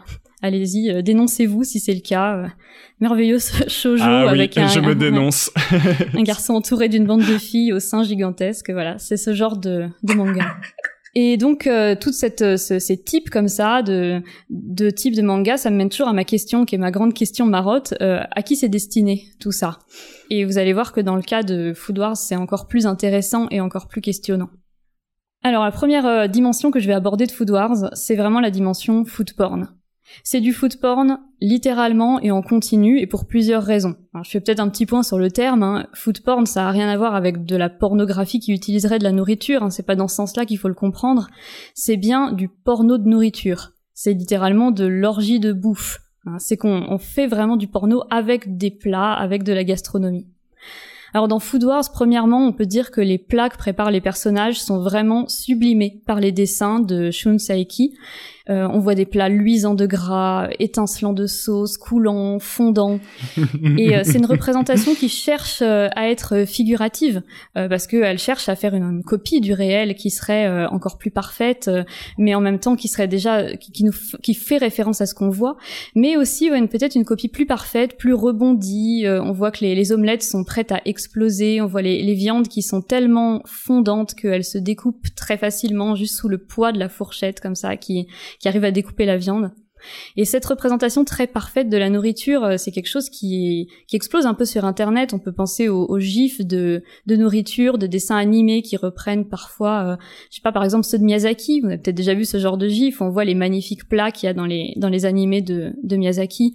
Et puis après derrière, il y a des des chaînes qui vont reprendre ces recettes-là pour essayer de les refaire en vrai. Donc on une espèce de ping-pong comme ça entre euh, représentation parfaite de la nourriture, euh, poster sur Instagram, recopier dans des vrais plats, reposter sur Instagram, etc. Donc c'est ça le mmh, food porn, c'est réentretenir euh, voilà ces images. Deuxièmement, le, la dimension food porn, elle va se trouver dans les réactions que provoquent ces plats sur les personnes qui dégustent dans euh, l'animé. Ces réactions, elles sont outrageusement sexuelles mais vraiment à un point très très impressionnant. La nourriture provoque vraiment des orgasmes spectaculaires à chaque épisode. Euh, c'est quand même ça le, le sel de ce de cet oui, animé. Pour les personnes qui l'auraient pas vu, faut comprendre que c'est c'est un orgasme par dégustation. C'est ça, c'est pas allusif. Vraiment, les vêtements explosent, les personnages se retrouvent à poil avec leur corps euh, musclé et sexy, euh, hommes comme femmes.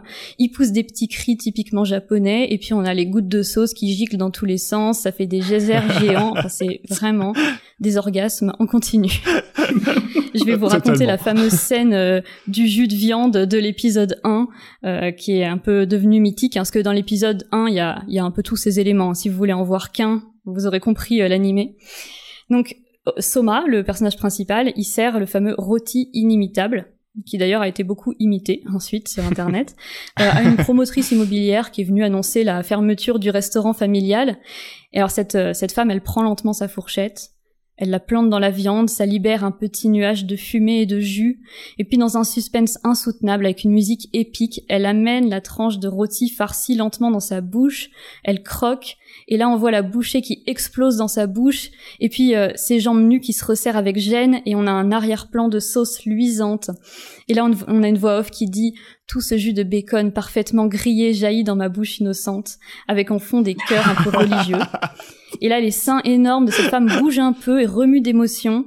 Et là, elle prend une seconde bouchée avec ses assistants et là, tout explose. Les vêtements, la sauce, le rôti, et tout le monde crie « Jus de viande !» Ce que je voudrais dire à celles et ceux qui n'auraient pas vu encore Food Wars et qui connaîtraient pas, ce que vous avez imaginé à la description d'Alice, bah imaginez ça en fait en mille fois plus caricatural, mille fois plus exagéré. C'est difficile d'imaginer seulement. C'est très épique. Et du coup, j'en reviens à, à qui c'est destiné tout ça, euh, en fait? Parce que c'est assez loin du shonen classique, finalement. Est-ce que vraiment c'est pour euh, jeunes garçons? Ce qu'on vient de voir, j'ai l'impression que ça célèbre plutôt le plaisir de la nourriture, le plaisir de la gastronomie, qui sont des préoccupations qui sont beaucoup plus adultes. Euh, comparer le plaisir sexuel et le plaisir gustatif, c'est vraiment une conversation classique de trentenaire. Tout le monde a eu cette conversation un jour. Alors, tu préfères le sexe ou la nourriture? C'est même le fameux dilemme de Joey dans Friends où il se met à hésiter en disant sexe, no food, no sex, sans pouvoir euh, choisir. Et cette tendance-là, euh, hyper sexualisante dans les mangas, ça a un nom, c'est une esthétique euh, japonaise qui s'appelle le ecchi, qui signifie en japonais pervers ou indécent. Et c'est quelque chose que qu'on n'a pas trop en Occident, c'est le fait d'utiliser le sexe, mais vraiment pas dans une perspective pornographique ou pour en parler, mais dans une perspective qui est un peu comique je pense que si vous avez déjà regardé des animés, vous voyez à quoi je fais référence. Le fait que qu'il y ait des seins énormes, en fait, c'est pas juste pour mhm. dire que c'est des filles qui sont qui ont des gros seins ou qui sont sexy ou attirantes. C'est un peu pour rigoler. Je crois que ça les fait sincèrement rigoler de voir des seins qui rebondissent un peu. Et ici, dans Food Wars, c'est pas les personnes qui sont sexualisées, c'est pas les femmes, c'est la nourriture elle-même. Et cette nourriture elle-même sexualisée, elle est souvent euh, carnée, grasse et calorique. Peut-être qu'on peut dire, je tente une comparaison, que les plats de Food Wars sont à la gastronomie ce que Catwoman est aux femmes. C'est-à-dire trop, trop parfaite, trop en cuir moulant. Peut-être que de la même manière euh, que Catwoman est sexualisée sans parler de sexe, euh, Food Wars utilise les codes du hentai sans parler de pornographie. D'ailleurs, il y a un moment où Soma fait goûter un plat euh, excessivement dégoûtant à une jeune fille, et là on la voit entourée par des tentacules de poulpe euh, qui se glissent un peu partout, et là elle dit euh, Le goût infect de ce plat m'a donné l'impression qu'un calamar me dérobait mon innocence ». Donc là, gros wink wink au hentai, c'est exactement l'esthétique. Oui, c'est une référence mm. directe. Ouais. Oui, c'est une référence directe, mais ça parle pas de ça. Mm. Sur le côté viande, il y a aussi un des personnages de l'animé, c'est Mikumi, si je me trompe pas, qui est obsédée par la viande puisqu'elle est fille, d'industriel de la viande et c'est celle qui est le moins habillée. Ne spoile pas encore une fois. Hein. Évidemment, j'y arrive. Donc pour finir sur cette histoire du food porn, c'est vraiment une esthétique de l'excès, de la surenchère et euh, qui va euh, mettre euh, tous nos sens en éveil. Quand on regarde Food Wars, on salive, on a faim, on rigole et c'est une espèce de plaisir un peu d'être saturé de sensations différentes en même temps. Et comme euh, comme Arcani m'a fait ma transition, j'en arrive à la question de la viande alors dans Food Wars, parce que euh, il y a beaucoup de viande. Hein, parce que si c'est un excès, L'excès, c'est aussi un excès de calories, et logiquement donc de viande. Le food porn est quand même assez euh, souvent associé à la viande, même dans ses versions réseaux sociaux. Euh, vous avez peut-être en tête le genre de vidéo qu'on peut voir si on fait, si on scrolle son réseau social favori, avec on rajoute plein de sortes de viandes différentes et encore du bacon grillé et encore des lardons et encore du fromage, etc. C'est quand même très euh, très présent dans ce type de vidéo. c'est équivalent du tacos 5 viandes, euh, quelque chose comme ça. c'est ça. Il y avait la chaîne YouTube Epic Meal Time où il faisait des lasagnes à 1 million de calories, il devait couper ça à la scie tellement c'était énorme. Oui, voilà, c'est ça. Mais en fait, Food Wars reprend beaucoup de ces codes-là. Et euh, donc, je voulais parler effectivement de Ikumi, qui est surnommée dans le dans l'animé et dans le manga la maîtresse des viandes. J'adore cette expression. Et, euh, et, qui joue beaucoup aussi sur l'ambiguïté euh, SM. Euh, elle est habillée effectivement très sexy. Elle a un haut de maillot orné du drapeau américain. elle manie un peu les casseroles comme des fouets. Et je pense que ça, ça renforce vraiment l'ambiguïté, mais peut-être le jeu conscient des créateurs de, de cet animé entre le sexe et la viande. Le fait de dire que qu'il y a une dimension sexuelle dans le fait de manger de la viande. Et j'en arrive à me demander ce que ça me fait à moi de regarder ça en tant que végétarienne. Là, je vais parler de moi parce que évidemment, euh, euh, toutes les personnes végétariennes le sont pour des raisons différentes. Vous me direz à la fin euh, ce que vous, ça vous fait. Mais je dirais d'abord que ça donne, ça a une, une, petite dimension cathartique pour moi. Parce que je suis pas du tout dégoûtée par la viande, même si j'en mange pas. Et, et de la même manière que j'aime bien chasser avec cruauté dans les jeux vidéo, eh ben j'aime bien regarder des pyramides de viande baveuse dans Food Wars. Peut-être que c'est un plaisir qui va être davantage du coup visuel et auditif. Hein, N'oublions pas les bruitages d'explosion de gras et qui va remplacer le plaisir gustatif que j'aurais pu avoir si j'avais continué à manger de la viande. Et on sait que quand on mange, il y a une circulation entre les différents sens et que l'expérience des, autres sens joue beaucoup dans le goût que l'on ressent. Donc peut-être que regarder Food Wars, c'est une espèce de transfert du plaisir de la viande, mais euh, pouvoir le, la consommer de manière complètement euh, cruelty free et c'est une expérience corporelle un peu nouvelle. Et d'ailleurs, je sais pas si ça sert à quelque chose de dire ça, mais Soma, euh, le nom du personnage principal, ça veut dire corps en grec ancien. Mm. Alors c'est un prénom euh, japonais, mais ça a quand même ce sens-là. Et la deuxième chose intéressante que ça me fait, c'est que souvent dans la série, le twist, c'est que en fait, c'était pas de la viande dans le plat. Ça arrive souvent que la, le plat qu'a réussi à faire Soma, c'était grâce à des, euh, espèces de conjonctions d'aliments fondus ensemble. Il a mis des oignons et des pommes de terre et l'amidon a soudé le tout et ça a reconstitué euh, quelque chose. Ça peut vraiment faire penser aux substituts de viande qui sont euh, tant à la mode en ce moment et que j'imagine vous consommez peut-être des qui essayent de copier la texture le plus fidèlement possible de la viande. Et on peut dire que le simulacre du plat trompe-l'œil ici est en plus redoublé par le simulacre qu'est l'image animée. C'est-à-dire que quand on a regardé l'épisode, on a senti le goût de la viande juste en regardant des images, mais en plus ces images ne représentaient même pas de la viande. Donc on a été euh, trompé deux fois. Et pourtant on a quand même eu la sensation. Et évidemment, quand on me dit on a été trompé deux fois, copie de copie, euh, voilà, je suis philosophe et ça me fait penser à Platon. je vais essayer de vous expliquer pourquoi, même si c'est un peu tordu. Mais en gros, chez Platon, l'art, c'est de la copie de copie. Euh, il aime pas du tout l'art, Platon, parce que pour lui le but de la vie c'est de trouver la vérité. Et quand on fait de l'art, on fait une copie de la réalité, sauf que la réalité qu'on perçoit, c'est pas la vraie réalité. Peut-être que vous avez des souvenirs de la caverne de Platon, mais en gros, nos perceptions, elles ne correspondent pas au monde réel. C'est juste un simulacre, c'est une image, à cause du fait que nos sens sont imparfaits. Donc les artistes, ils voient mal la réalité et ils la copient mal. Donc à chaque fois qu'ils font de l'art, ça éloigne les spectateurs, qui perçoivent mal les œuvres en plus, euh, de la réalité. Mais moi, en tant que végétarienne, je veux bien être éloignée de la réalité que eh je ne cautionne pas, celle de l'exploitation animale. Mhm. Cette réalité-là, elle ne m'intéresse pas du tout. Et donc on peut prendre un peu Platon euh, à revers et se dire mais c'est vraiment une bonne chose d'être éloigné de la réalité parce que ici on peut consommer du coup ce pur objet food porn qui n'a presque plus rien à voir avec un animal vivant. Ici, euh, l'image nous éloigne de la réalité et c'est tant mieux.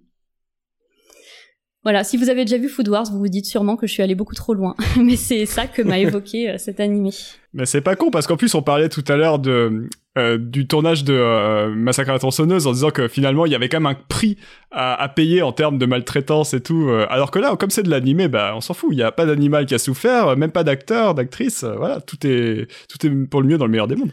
Oui, je me faisais la même réflexion avec la la série de vrais cochonnets porcelés acteurs qui ont joué Babe euh, dans le film de George Miller, qui d'une certaine manière, même avec tout le respect qu'il y a aussi sur les tournages, y compris avec euh, le les, les tics de George Miller dont on a parlé, bah, c'est quand même des cochons qui sont exploités sur le principe. Alors que là, bon, on sait pas ce que mangent les personnes qui font l'animation du de Food Wars, mais ce serait peut-être le le seul biais si on va aller très très loin, un peu dérangeant. Que mangeait-on dans la caverne de Platon quoi? L'allégorie ne le dit pas, Alice. C'est c'est la grande question. C'est vrai, on n'en sait rien. je disais, c'était une découverte pour moi, c'est fulgurant. Euh, ouais, je vous conseille vraiment. Mm. Euh, euh, je suis, je suis pas du tout spécialiste de l'animation japonaise, alors je vais pas m'avancer sur des territoires que je connais pas. Mais ce que j'ai aimé justement, c'est que en fait, même si c'est très étrange sur plein de plans, très exagéré, euh, très étonnant, ça se base, tu l'as un peu dit, sur des schémas qui sont en fait assez classiques et qu'on connaît, même si on n'est pas familier d'animation ou de manga japonais. T'as fait pas mal la référence à, euh, à des grands genres euh, qui existent déjà dans, dans, dans l'animation et le manga, mais en fait, euh, on est obligé de se dire que on est un peu familier de l'esthétique et notamment parce que ça fait beaucoup référence à la pornographie, quoi. C'est assez étonnant. On, se dit ah oui, ben je reconnais ça. Ah oui, merde, c'est du porno. Oui, bon bah oui. c'est la, le sentiment de déjà vu, mais pas forcément le plus euh, innocent qui soit. C'est ça. Raph, toi, tu connaissais? Euh, Ouais, moi, je je, bah, je connaissais. J'ai vu aussi euh, une partie de, la, des premières saisons, peut-être pas tout non plus parce que bon, c'est quand même très long et au bout d'un moment, on a un peu compris le principe. Mais effectivement, je me souviens de la découverte de l'épisode 1 et de cette scène de l'explosion de jus de viande. euh, C'était un grand moment de découverte, quoi. Vraiment, euh, enfin, je, vous invite à, à, prendre les 20 minutes ou 25 minutes euh, nécessaires à la découverte de ça, ne serait-ce que si vous en regardez qu'un. Euh, ça suffit vraiment à vous ouvrir un, un, imaginaire que vous, vous ne verrez plus jamais votre steak de la même manière, quoi. C'est clair, c'est clair. Mais euh, c'est vrai aussi, il y a un côté documentaire qui est rigolo, euh, enfin qui est rigolo, qui est intéressant, parce qu'en fait, on découvre plein de choses aussi sur la gastronomie japonaise et pas seulement. Bah, je suis pas allé très très loin, mais il y a un côté aussi, malgré toutes les outrances au niveau du style, il y a quelque chose aussi de, effectivement, de, comme tu le disais, Alice, de représenter aussi quelque chose qui est du, de l'ordre du réel. Alors on est content que ça représente pas les conséquences de la cruauté animale, mais on est aussi content de découvrir des choses en fait. Oui. Bah merci d'avoir de nous avoir fait découvrir Food Wars Alice et puis bah j'espère que ça je pense que ça vous a donné envie là quelque chose de d'aussi euh, exceptionnel, étonnant, baroque peut-être que que Food Wars. Et en terminant cette conversation, je vais euh, une deuxième fois, je vais faire le prof de le prof de français québécois aujourd'hui, mais vous conseillez à nouveau un livre québécois, je québécise l'émission. Euh, le parce que en fait, on était carrément dedans et on en a presque parlé. Je sais pas si vous connaissez le mukbang. Oui. Je me doutais que s'il y en avait un qui connaissait, ce serait toi. C'est le fait de se filmer en train de tout bouffer, c'est ça? Oui, c'est ça. C'est le fait de, de, hmm. de se filmer en, en, ingurgitant des quantités massives de nourriture. Il y a parfois aussi des sous-genres, justement, avec des défis de nourriture, avec des thématiques, des nourritures épicées, etc. etc. Avec mes marques de fast-food aussi. Ouais, il y a des partenariats, bien sûr. C'est YouTube, après tout. Et euh, je vous disais, donc, roman québécois, l'autrice euh, Fanny Demeul, qui est aussi romancière, euh, éditrice, qui est docteur en études littéraires et scénariste, vous voyez qu'on fait quand même le lien euh, facilement, vient de consacrer son dernier roman donc à la mouvance mukbang et donc l'héroïne de son roman qui se lance à corps perdu dans dans la, la, création de vidéos d'ingurgitation massive de, de, nourriture. Et euh, donc, euh, ce qui est intéressant euh, au niveau formel dans le roman, c'est qu'il est parsemé de codes QR qu'on peut aller flasher avec son cellulaire et ça nous renvoie soit des images, soit directement à des vidéos YouTube pour bah, justement nous rendre familiers de certains éléments desquels on est parfois un peu étrangère ou étranger. C'était mon cas, je connaissais pas du tout la, cette mouvance et c'est intéressant. Bref, donc je vous conseille ça, c'est Fanny Demeul, le bouquin c'est Mukbang, M-U-K-B-A-N-G, c'est un terme coréen et c'est paru chez Tête Première au Québec. J'ai vu c'est aussi dispo en e-book en France sur le site de l'éditeur. Donc n'hésitez pas, on vous mettra les références sur nos réseaux sociaux. Eh ben, merci pour ce conseil. Ça a l'air bien, bien cool. Avant de laisser la parole à Raph pour la dernière chronique de l'émission, j'ai un petit sujet comme d'habitude à vous soumettre, euh, une question qui m'intrigue un peu, j'aimerais votre avis. C'est très en rapport au fond avec la chronique d'Alice en particulier, euh, qui a bien mis la table, si je peux me permettre le jeu de mots pour mon sujet. Ma question, c'est quoi le truc avec Top Chef? Je veux dire, depuis le début de l'émission, on fait les malins, oui, on est végétarien, on est de gauche, représentation de la viande, simulacre, surconsommation, tout ça. On est où on a tous été autant qu'on est là tous les quatre euh, autour de la table, des amateurs, amatrices de l'émission Top Chef, que je replace rapidement dans son contexte, parce que si vous ne nous écoutez pas de France, vous n'avez peut-être pas le contexte. Encore que, on a parlé récemment à la radio québécoise, je l'ai entendu, de la finale de Top Chef. Mais bon, Top Chef, c'est ce concours de cuisine télévisé qui est donc adapté d'une émission du même nom qui a été créée en 2006 aux États-Unis et qui est diffusé en France sur la chaîne M6 chaque année depuis 2010. C'est au niveau de l'automne, je pense. C'est comme un des grands rendez-vous annuels maintenant de la télévision euh, un peu real TV. Et euh, je veux dire, c'est quoi notre, notre grand problème de est-ce qu'on peut être encore de gauche et aimer Top Chef? Bah, la, réponse est oui parce que c'est notre cas mais c'est pas c'est pas nos valeurs quoi Top Chef je vous renvoie la question je sais pas Arcani ça te fait marrer je vois t'as as opiné à ma question euh, oui parce que en fait je suis Top Chef depuis la saison 2 donc chaque saison. Un fan hardcore. Ah ouais, complet. Mais moi aussi. Hein. Euh, déjà, ce qui est intéressant, c'est qu'on voit que ça évolue aussi, puisqu'ils ont de plus en plus de thèmes, de thèmes sur euh, le végétal. Et on voit de plus en plus de candidats et de candidates qui sont passionnés par le végétal et tout. Quand il y a des candidats comme cette saison ou la saison précédente qui vont cuisiner un animal entier, ils vont être assez mal vus sur les réseaux sociaux, ça va être mal perçu, on en parle. Donc ah ça commence à bouger. Genre le truc, euh, pourquoi t'as euh, cuisiné avec un chevreuil entier pour faire une toute petite assiette gastronomique euh, Ouais, mais parfois c'est même, pire que ça. Il y a des espèces de concepts, genre ils ont des idées trop malaisantes, genre on va faire un plat avec du chevreuil pour sensibiliser au fait que c'est pas bien de chasser, tu vois, parce que ça rappelle la forêt. Enfin, il y a des trucs un peu. Ou alors le thème c'est pour éviter le gaspiller, on va cuisiner un animal entier. Ouais, voilà. Ouais. Cuisine pas l'animal, tu feras des économies. Ouais, ouais je vais je vais contrebalancer un peu votre enthousiasme parce que moi aussi je suivais depuis la saison 2 mais je viens je viens d'arrêter, j'ai arrêté au milieu de la dernière saison euh, un peu dégoûtée euh, de ce que c'est devenu et aussi un peu politiquement parce qu'il y a pas mal d'affaires euh, qui sortent avec les chefs qui sont assez maltraitants. Et du coup j'aimerais bien faire une petite peut-être une mise en parallèle de voilà des, histoires de domination qu'il y a à la fois dans le fait d'exploiter des animaux c'est un rapport de domination un rapport de pouvoir et exploiter ces commis et euh, on sait que les, les, chefs qui sont dans Top Chef, notamment Philippe Etchebest, euh, il peut être maltraitant avec les candidats, euh, il les frappe, les, on voit les candidats s'écarter de lui quand ils ont réussi parce que quand il est content, Etchebest, il tape. Il y a notamment Yannick Aleno qui est tout le temps invité à Top Chef et qui est mm. connu pour ses affaires de harcèlement, de coups en cuisine. Ouais. Et de harcèlement sexuel, non Un peu? Et, et, de harcèlement sexuel, il me semble. Et je me dis, ouais, c'est un, un, parallèle que font les écoféministes. Hein, le, le, patriarcat, c'est une affaire de domination et d'exploitation. et c'est la même affaire que d'utiliser la nature et d'utiliser les animaux. Et je me dis qu'il y a de ça aussi dans Top Chef. On le ah voit un peu à l'image. C'est clair que moi, je, je c'est pas une émission que j'arriverais à défendre idéologiquement. Hein, c'est même euh, mais vraiment tout le contraire, quoi. Mais je, moi, si je, je, regarde un peu comme je regarde Food Wars en me disant, euh, ouais, c'est fascinant. Euh. En plus, comme c'est de la télé, t'arrives bien à penser que c'est pas du vrai. C'est un peu comme de l'animé, quoi. C'est il y a, y a un côté tellement too much que bon bah, tu regardes parce que t'es fasciné par ce qu'ils font avec le plat, mais moi, je pense pas une seule seconde et c'est peut-être débile, hein, mais à ce qu'il y a derrière. Et en fait, ce qu'il y a derrière, c'est grave, quoi. Ouais, mais je, je suis 100% d'accord avec Alice. Et c'est en fait pour ça que je posais la question, parce que je vois, je vois bien qu'il y a un problème euh, logique là dans notre. Euh, mais je pense que le succès de la série, c'est une télé-réalité pour les gens qui méprisent la télé-réalité. Oui, c'est vrai. Tu veux dire parce qu'elle est, elle est quand même un peu bien faite? Parce que c'est quand même des, on va dire des professionnels du milieu. C'est des gens qui savent faire des choses. Alors qu'on on critique souvent la télé-réalité parce que c'est juste des gens qui sont qui existent mm. devant une caméra. Donc, il y a souvent la critique qui savent rien faire, ce qui, ce qui est faux en plus. Mais euh, là, comme c'est de la cuisine, c'est des professionnels. Non, moi, je dois dire que je, ça coïncide en fait mon, mon arrivée au Québec avec euh, mon ma décision de, de, de devenir à 100% végétarien. D'ailleurs, j'ai trouvé au Québec une terre d'accueil euh, totalement euh, idéale pour ça, parce que c'est beaucoup plus facile d'être euh, végétarien à Montréal qu'à Lyon, où j'étais auparavant. Et, et, en tout cas, c'était encore plus difficile il y a quatre ans que, que ça l'est aujourd'hui. Je sais que ça, ça va assez vite. Mais un coïncide. En fait, j'ai arrêté de regarder Top Chef au moment où je suis devenu végétarien, qui, qui est le moment où je suis arrivé à Montréal. Donc, c'était plus dur de regarder la télévision française.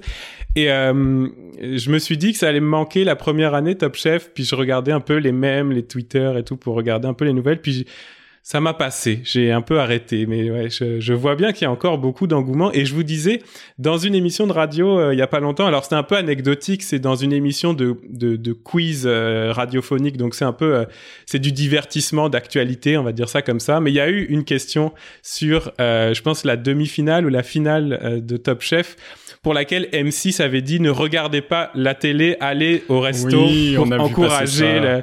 Il y avait une sorte de, de, de je sais pas quoi, washing, Covid washing, déconfinement washing.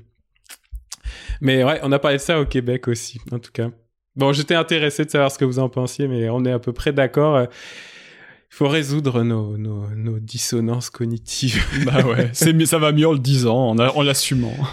C'est bien fait. Il faut se dire que c'est ça craint, mais c'est tellement bien fait que ça a marché pendant très longtemps. Ça. On a le droit de se faire avoir. Il y a, il y a du montage, il y a du suspense, il y a du suspense juste sur monter une mayonnaise. C'est vrai. C'est pour ça que ça rejoint Food Wars en Et fait. sur est-ce que les gens vont se couper c'est vrai, euh C'est vrai qu'il y a des blessures, t'as raison Alice. Ouais, à chaque fois qu'il y a quelqu'un qui utilise la mandoline, là, euh, on a toujours très très peur. C'est ça. Il y a un truc un peu guerrier, il y a la, la, la coupure, le sang, il y a la brigade et tout ça. C'est très viriliste aussi. Donc. Très viriliste, très militaire. Mais qui- qui- Ouais. je crois que c'est l'ambiance en cuisine de manière générale. Une partie du vocabulaire est militaire en cuisine. En tout cas, euh, je- et on peut peut-être terminer là-dessus, mais euh, j'aime cette émission, je l'ai aimé cette émission, mais elle m'a pas du tout envie de devenir cuisinier, ça c'est sûr. non. Euh, D'ailleurs, bah, j'ai jamais été cuisinier dans ma vie. Par contre, euh, j'ai été monteur dans une vie antérieure. Oui, j'ai fait du montage. J'ai commencé comme ça. Euh. Bon, aujourd'hui, je fais plutôt du montage son pour le podcast avec avec vous, mais c'est parce qu'on dit trop de conneries et qu'il faut les enlever. ouais, des fois, il y a des trucs à couper, on va pas se mentir. Mais on va parler de montage, justement, puisqu'on était avec les couteaux dans la cuisine. On va peut-être passer aux ciseaux du montage, encore que ça fait longtemps qu'on fait plus de montage aux ciseaux, bien sûr. Il y a encore l'icône ciseaux sur les logiciels. Ouais, souvent, hein, le- le- l'imaginaire Ouais. est là encore. Raph, tu vas nous parler du, du montage et d'un lien entre l'histoire du montage et la cruauté animale. Ça, ça m'intéresse beaucoup. Exactement. Pour vous poser deux trois mots de contexte, en fait, comment elle est venue cette chronique, c'est que depuis quelques années, alors moi je je monte pas euh, de films, mais je donne des cours de cinéma, d'analyse de films, d'histoire, etc. Et en particulier, j'ai souvent enseigné le montage, euh, ce qui est un domaine qui m'intéresse beaucoup et qui est intéressant parce que c'est ce qui donne le rythme d'un film et en même temps c'est un moment qui peut être assez inventif, assez euh, explosif. On peut dire qu'il y a des figures de style de montage, un peu comme en littérature. Il y a vraiment des styles parfois très affirmés, etc. Euh, et donc je me suis rendu compte que dans les grands exemples qu'on donne habituellement pour raconter l'histoire du montage, il y en a beaucoup qui font intervenir des animaux. Et spoiler alerte, euh, des animaux pas forcément bien traités. Euh, par exemple, une des figures les, de style les plus remarquables, ou en tout cas qu'on enseigne en général dans le montage, c'est ce qu'on appelle le raccord de forme. En gros, il s'agit de monter l'une après l'autre deux images, deux morceaux de plan qui représentent des objets différents, mais qui se ressemblent au niveau de leur forme globale. Euh, un des exemples que peut-être vous avez sûrement vu, c'est dans les derniers films Star Wars, un plan avec un vaisseau spatial et un plan avec un fer à repasser qui a vraiment exactement la même forme juste après. Bon bah voilà, Mm. ça Oui. c'est. euh, Je vais faire un peu d'auto-promo, Raph, mais on a énormément parlé dans le dernier, dans le deuxième épisode, le dernier épisode Mm. à ce jour, d'une invention sans avenir. On a énormément parlé du fameux raccord de 2001 Odyssée Et de ouais. l'espace entre l'os Oui. et le vaisseau spatial, qui est le grand monument canonique pour e- expliquer ce genre de- d'effet de, montage. Exactement. Donc auto-promo, voilà. Bah ouais, euh, allez réécouter si, si vous avez pas bien suivi. Euh, voilà, bon bref, vous voyez en gros de quoi je veux parler, et, euh, et sinon, tapez ce genre d'exemple, vous allez trouver assez vite.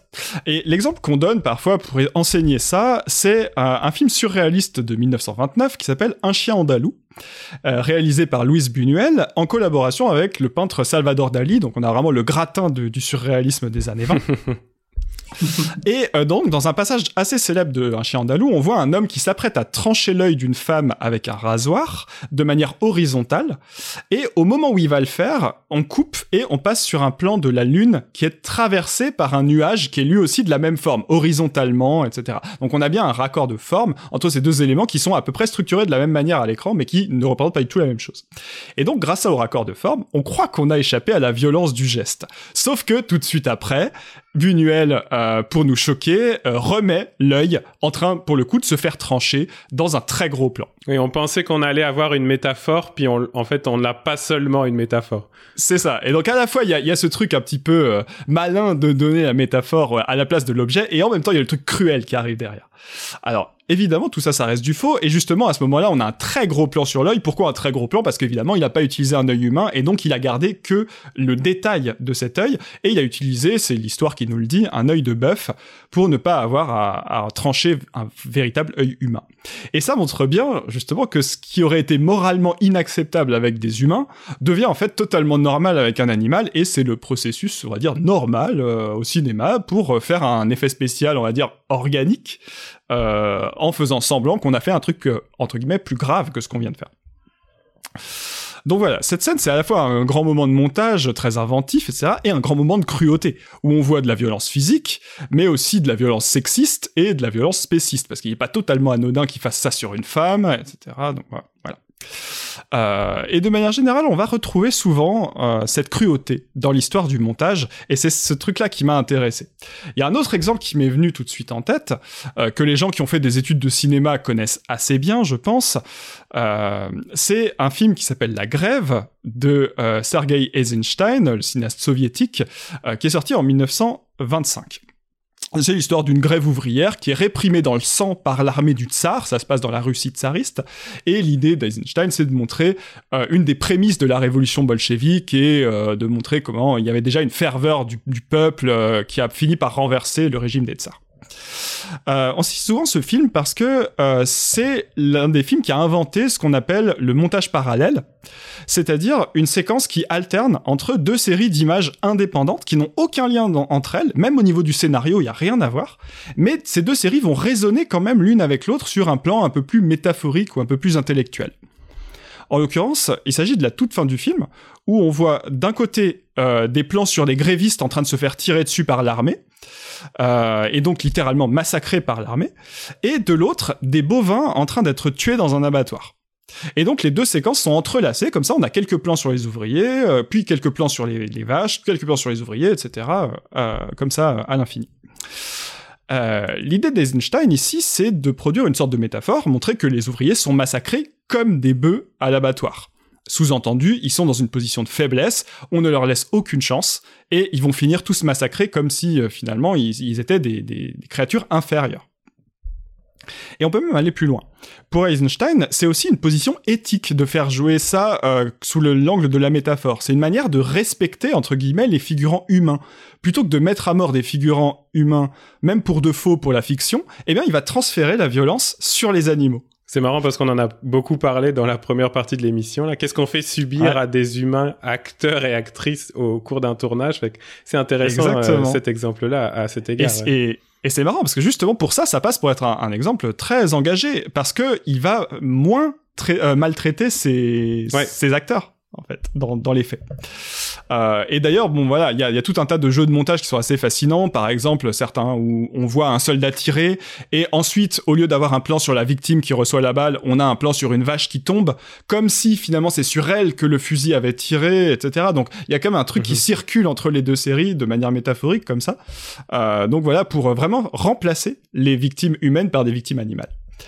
Et donc, en, y réfléchissant, plus je, la vois, plus je l'enseigne, et plus je vois qu'il y a un paradoxe qui est intéressant avec cette séquence, c'est que d'un côté, la violence sur les animaux, elle est perçue comme moins grave que la violence sur des humains, parce qu'il y en a une qu'on a le droit de montrer frontalement, alors que l'autre, on ne la montre pas. Et de l'autre, le montage parallèle, donc métaphorique, a pour objectif de faire une comparaison entre les humains massacrés et les animaux massacrés. Et donc c'est bien la preuve que ces deux violences sont comparables. C'est bien la preuve que, implicitement, le cinéaste va reconnaître la gravité de la violence subie par les animaux, puisqu'il s'agit de dire que l'autre est grave aussi. Voilà, vous voyez un peu l'idée. Donc c'est à la fois moins grave et euh, finalement comparable dans la gravité. C'est, ça me paraît un peu euh, twisté, mais, mais finalement. Ouais, il y a un paradoxe, oui, clairement. Il y a clairement un paradoxe. Et euh, c'est intéressant parce que ce paradoxe, on le retrouve dans la conception et la réception du film, entre les deux justement. Parce que quand Eisenstein imagine cette séquence, c'est censé pour lui être vraiment un moment fort du film. Et d'ailleurs, dans sa pensée, le montage, c'est vraiment un acte important et c'est aussi nécessairement un acte de violence, à la fois envers, euh, surtout même peut-être envers les spectateurs. on parle quand même d'un cinéaste qui est capable d'affirmer dans ses écrits que, euh, et là je le cite, hein, le cinéaste, pardon, le cinéma a pour devoir de saisir le spectateur par les cheveux pour le mettre face au problème actuel. Donc pour lui, vraiment, la violence du montage, c'est faire violence au spectateur pour le forcer à mm. voir, quoi. Donc euh, voilà, on voit que c'est un acte qui est vraiment pensé euh, de manière assez cruelle. C'est intéressant, je te coupe parce que George Miller en interview disait que si tu as un argumentaire, tu vas toucher que l'intellect de quelqu'un. Et lui, il raconte une histoire pour que le message aussi lui touche euh, en plein cœur en fait. Et que le, message du film ou de l'œuvre reste au-delà du cinéma. Et ouais, bah oui, c'est, il y a un peu de ça, ouais. En, tout cas, voilà, lui, il pense sa, séquence comme un truc assez violent, y compris envers son public. Sauf qu'ensuite, il raconte, parce qu'il a beaucoup écrit aussi, il raconte qu'il a voulu montrer le film dans les campagnes soviétiques et que la séquence n'a pas du tout fonctionné. Pourquoi? Parce que les, les, paysans qui voyaient le film, eux, ils étaient habitués dans leur vie de tous les jours à égorger du bétail hmm. et qu'ils n'ont pas vu la violence. Parce que littéralement, pour eux, la violence contre des animaux, ça ne compte pas c'est considéré comme un acte mm. anodin. Donc voilà, il y a à la fois ce truc de l'hyper-violence du montage, de la pensée du cinéma et tout ça, et en même temps, le truc totalement anodin parce que finalement, on est dans une société spéciste qui considère que l'animal vaut moins. Le montage parallèle de la grève, du coup, il est assez connu chez les gens qui s'intéressent au montage. C'est une séquence qui est très commentée et qui en a parfois inspiré beaucoup d'autres. Et il y en a une notamment que j'aime bien, euh, qui est plus proche de nous, c'est une séquence des années 60, euh, donc euh, dans un film de 68 qui s'appelle L'heure des brasiers de Fernando Solanas, qui est un très long documentaire politique euh, sur les dictatures d'Amérique latine et sur la résistance qui est possible d'apporter à ces régimes fascistes pour la plupart, donc à résistance au pouvoir, à la police, etc. Mais en même temps résistance plus globale au capitalisme parce qu'on est en 68 et que c'est quand même un des problèmes de l'ère du temps. Et donc, Solanas va s'inspirer dans une des séquences de la grève, où il va montrer une, série d'images d'abattoirs, en parallèle avec, cette fois-ci, des images de publicité euh, de l'époque. Donc, des publicités typiques des années 60 avec des beaux jeunes gens dans des voitures américaines, des appareils euh, pour augmenter le confort domestique des ménagères, etc. Enfin, vraiment tout cet imaginaire un peu cliché, un peu OSS 117, mais qui en fait a vraiment existé. Hein. Et donc voilà, on retrouve dans sa séquence ce fameux montage parallèle avec, vous avez d'un côté une publicité pour un aspirateur et de l'autre une vache en train d'être égorgée, etc. Hmm. Euh, donc là encore, c'est une métaphore. C'est une manière de dire que les peuples d'Amérique du Sud sont exploités, euh, maintenus dans les misères, etc., pour le profit des grandes entreprises internationales. Et là encore, on va se servir de l'abattoir pour porter un propos politique plus général, pas sur la viande, mais sur l'économie, sur la publicité, euh, etc. Alors ça, c'est les quelques exemples qui me sont venus en tête et que j'utilise en cours, etc. Et ce sont évidemment quelques exemples seulement. Hein. On pourrait citer plein d'autres choses où il n'y a pas, il a pas d'animaux massacrés, heureusement. Euh, mais voilà, ces quelques exemples, il me semble qu'ils sont représentatifs de la manière dont s'est construit aussi l'histoire du montage, c'est-à-dire pas seulement comme un geste créatif, mais aussi comme un acte terriblement violent et cruel. Et une violence qui est souvent dirigée vers les animaux. Euh, un peu comme euh, finalement comme, un, truc où leur mise à mort semble plus acceptable. Et donc les séquences en question finalement euh, nous paraissent plus euh, plus ouais plus acceptables exactement. C'est D'ailleurs, elles n'ont jamais été censurées ni rien, alors que plusieurs des cinéastes en question ont eu des problèmes de censure assez importants. Et donc ça pose un, problème assez concret, euh, c'est-à-dire que face à ce genre de film, on se dit que la mort de l'animal, elle est toujours la métaphore d'autre chose. Elle vient remplacer une autre violence qu'on ne veut ou qu'on ne peut pas montrer. Et donc la maltraitance animale, elle n'est pas dénoncée pour elle-même. Elle est là pour nous dire autre chose. Et comme je vous le disais au début, euh, ce sont des scènes que j'ai beaucoup vues parce que je les ai beaucoup fait étudier. Et justement, j'ai l'impression que notre manière de voir ces scènes a beaucoup évolué au fil du temps. Et en particulier les dernières années ou peut-être les dernières décennies, on a tendance à plus voir cette violence qui avait qui était auparavant considérée comme une simple figure de style. Euh, déjà, moi, quand je les montre en cours, j'ai pas mal évolué dans ma pratique. J'ai fini par annoncer systématiquement un trigger warning, alors que peut-être avant j'étais moins sensible au sujet ou je, prenais ça peut-être un peu plus à la légère. J'en ai conscience aussi, euh, parce que mes yeux de carniste étaient habitués à se dire que c'était pas grave de tuer des animaux. Et puis, la vision de mes étudiants et étudiantes aussi a pas mal évolué, et je le vois qu'au fil des années, il y a de plus en plus de personnes qui ferment les yeux, ou quand je propose de sortir, qui acceptent, euh, ou peut-être d'autres aussi de manière un peu plus insidieuse, qui euh, pensent spontanément que ce sont des films qui dénoncent la maltraitance animale. Ah Alors que, historiquement, c'est absolument faux. Euh, c'est pas du tout le but d'Eisenstein ou de Solanas de, de dénoncer l'exploitation des abattoirs. Mais ça montre qu'on ne peut plus voir autre chose que ça hmm. quand on a ça sous les yeux aujourd'hui. Alors, je sais pas vraiment pourquoi, d'où ça vient cette évolution. Ça peut être lié avec la la démocratisation des images de la PETA, par exemple, le fait que aujourd'hui beaucoup de militantisme végétarien et vegan euh, va passer par le fait de montrer des images des abattoirs et du coup euh, c'est un peu passé dans, dans l'imaginaire euh, commun, non? Ouais, c'est possible, ouais. Et euh, ouais, ou de L214 aussi. C'est, on est habitué à lire d'une manière politique les images des abattoirs, et peut-être on est habitué à en voir aussi, parce que c'était quand même pas courant avant. Il y a souvent des gens qui disent euh, ne me montrez pas ces images parce que j'ai pas envie d'arrêter de manger de la viande. Et bah oui. C'est-à-dire qu'on Oui. reconnaît un vrai Oui. pouvoir à ces images. Bah c'est ça, comme dans le truc de Texas Chainsaw Massacre. Mm. Arrête de- d'en parler, j'aime la viande. Alors, on a tous vécu cette conversation en repas de famille. Hein. Bon bref, tout ça pour montrer que euh, dans le milieu de l'art, il y a beaucoup de violence. Et de manière générale, on part souvent du principe que l'art doit être violent, qu'il doit être sans concession, qu'il faut choquer le spectateur parce que euh, un- une société qui brime les artistes, c'est une société qui est censure, qui est dans la censure, etc. Bon bref, vous voyez un petit peu le type de discours dont je veux parler. Ouais. Euh, sauf que parfois, justement, le côté artistique, il me semble, a tendance à effacer la violence, à minimiser certaines formes de violence qui, en fait, peuvent se révéler être assez graves en réalité. Et donc, finalement, il commence à y avoir un vrai décalage aujourd'hui entre la posture un peu détachée de l'histoire du cinéma telle qu'elle a été racontée par les générations précédentes, qui se focalisaient plus sur l'aspect strictement artistique, et le public d'aujourd'hui qui, avec les mêmes images, pas forcément euh, voilà, va, va, va, pas forcément euh, remettre en question l'histoire telle qu'elle est racontée, mais qui va simplement même voir autre chose, voir de nouveaux problèmes, voir des choses qu'on ne voyait pas avant, euh, alors qu'on les avait sous les yeux. Et je, voilà, je trouvais que c'était un, un, paradoxe intéressant. Et, et c'est de ça que je voulais vous parler un petit peu aujourd'hui. Ouais.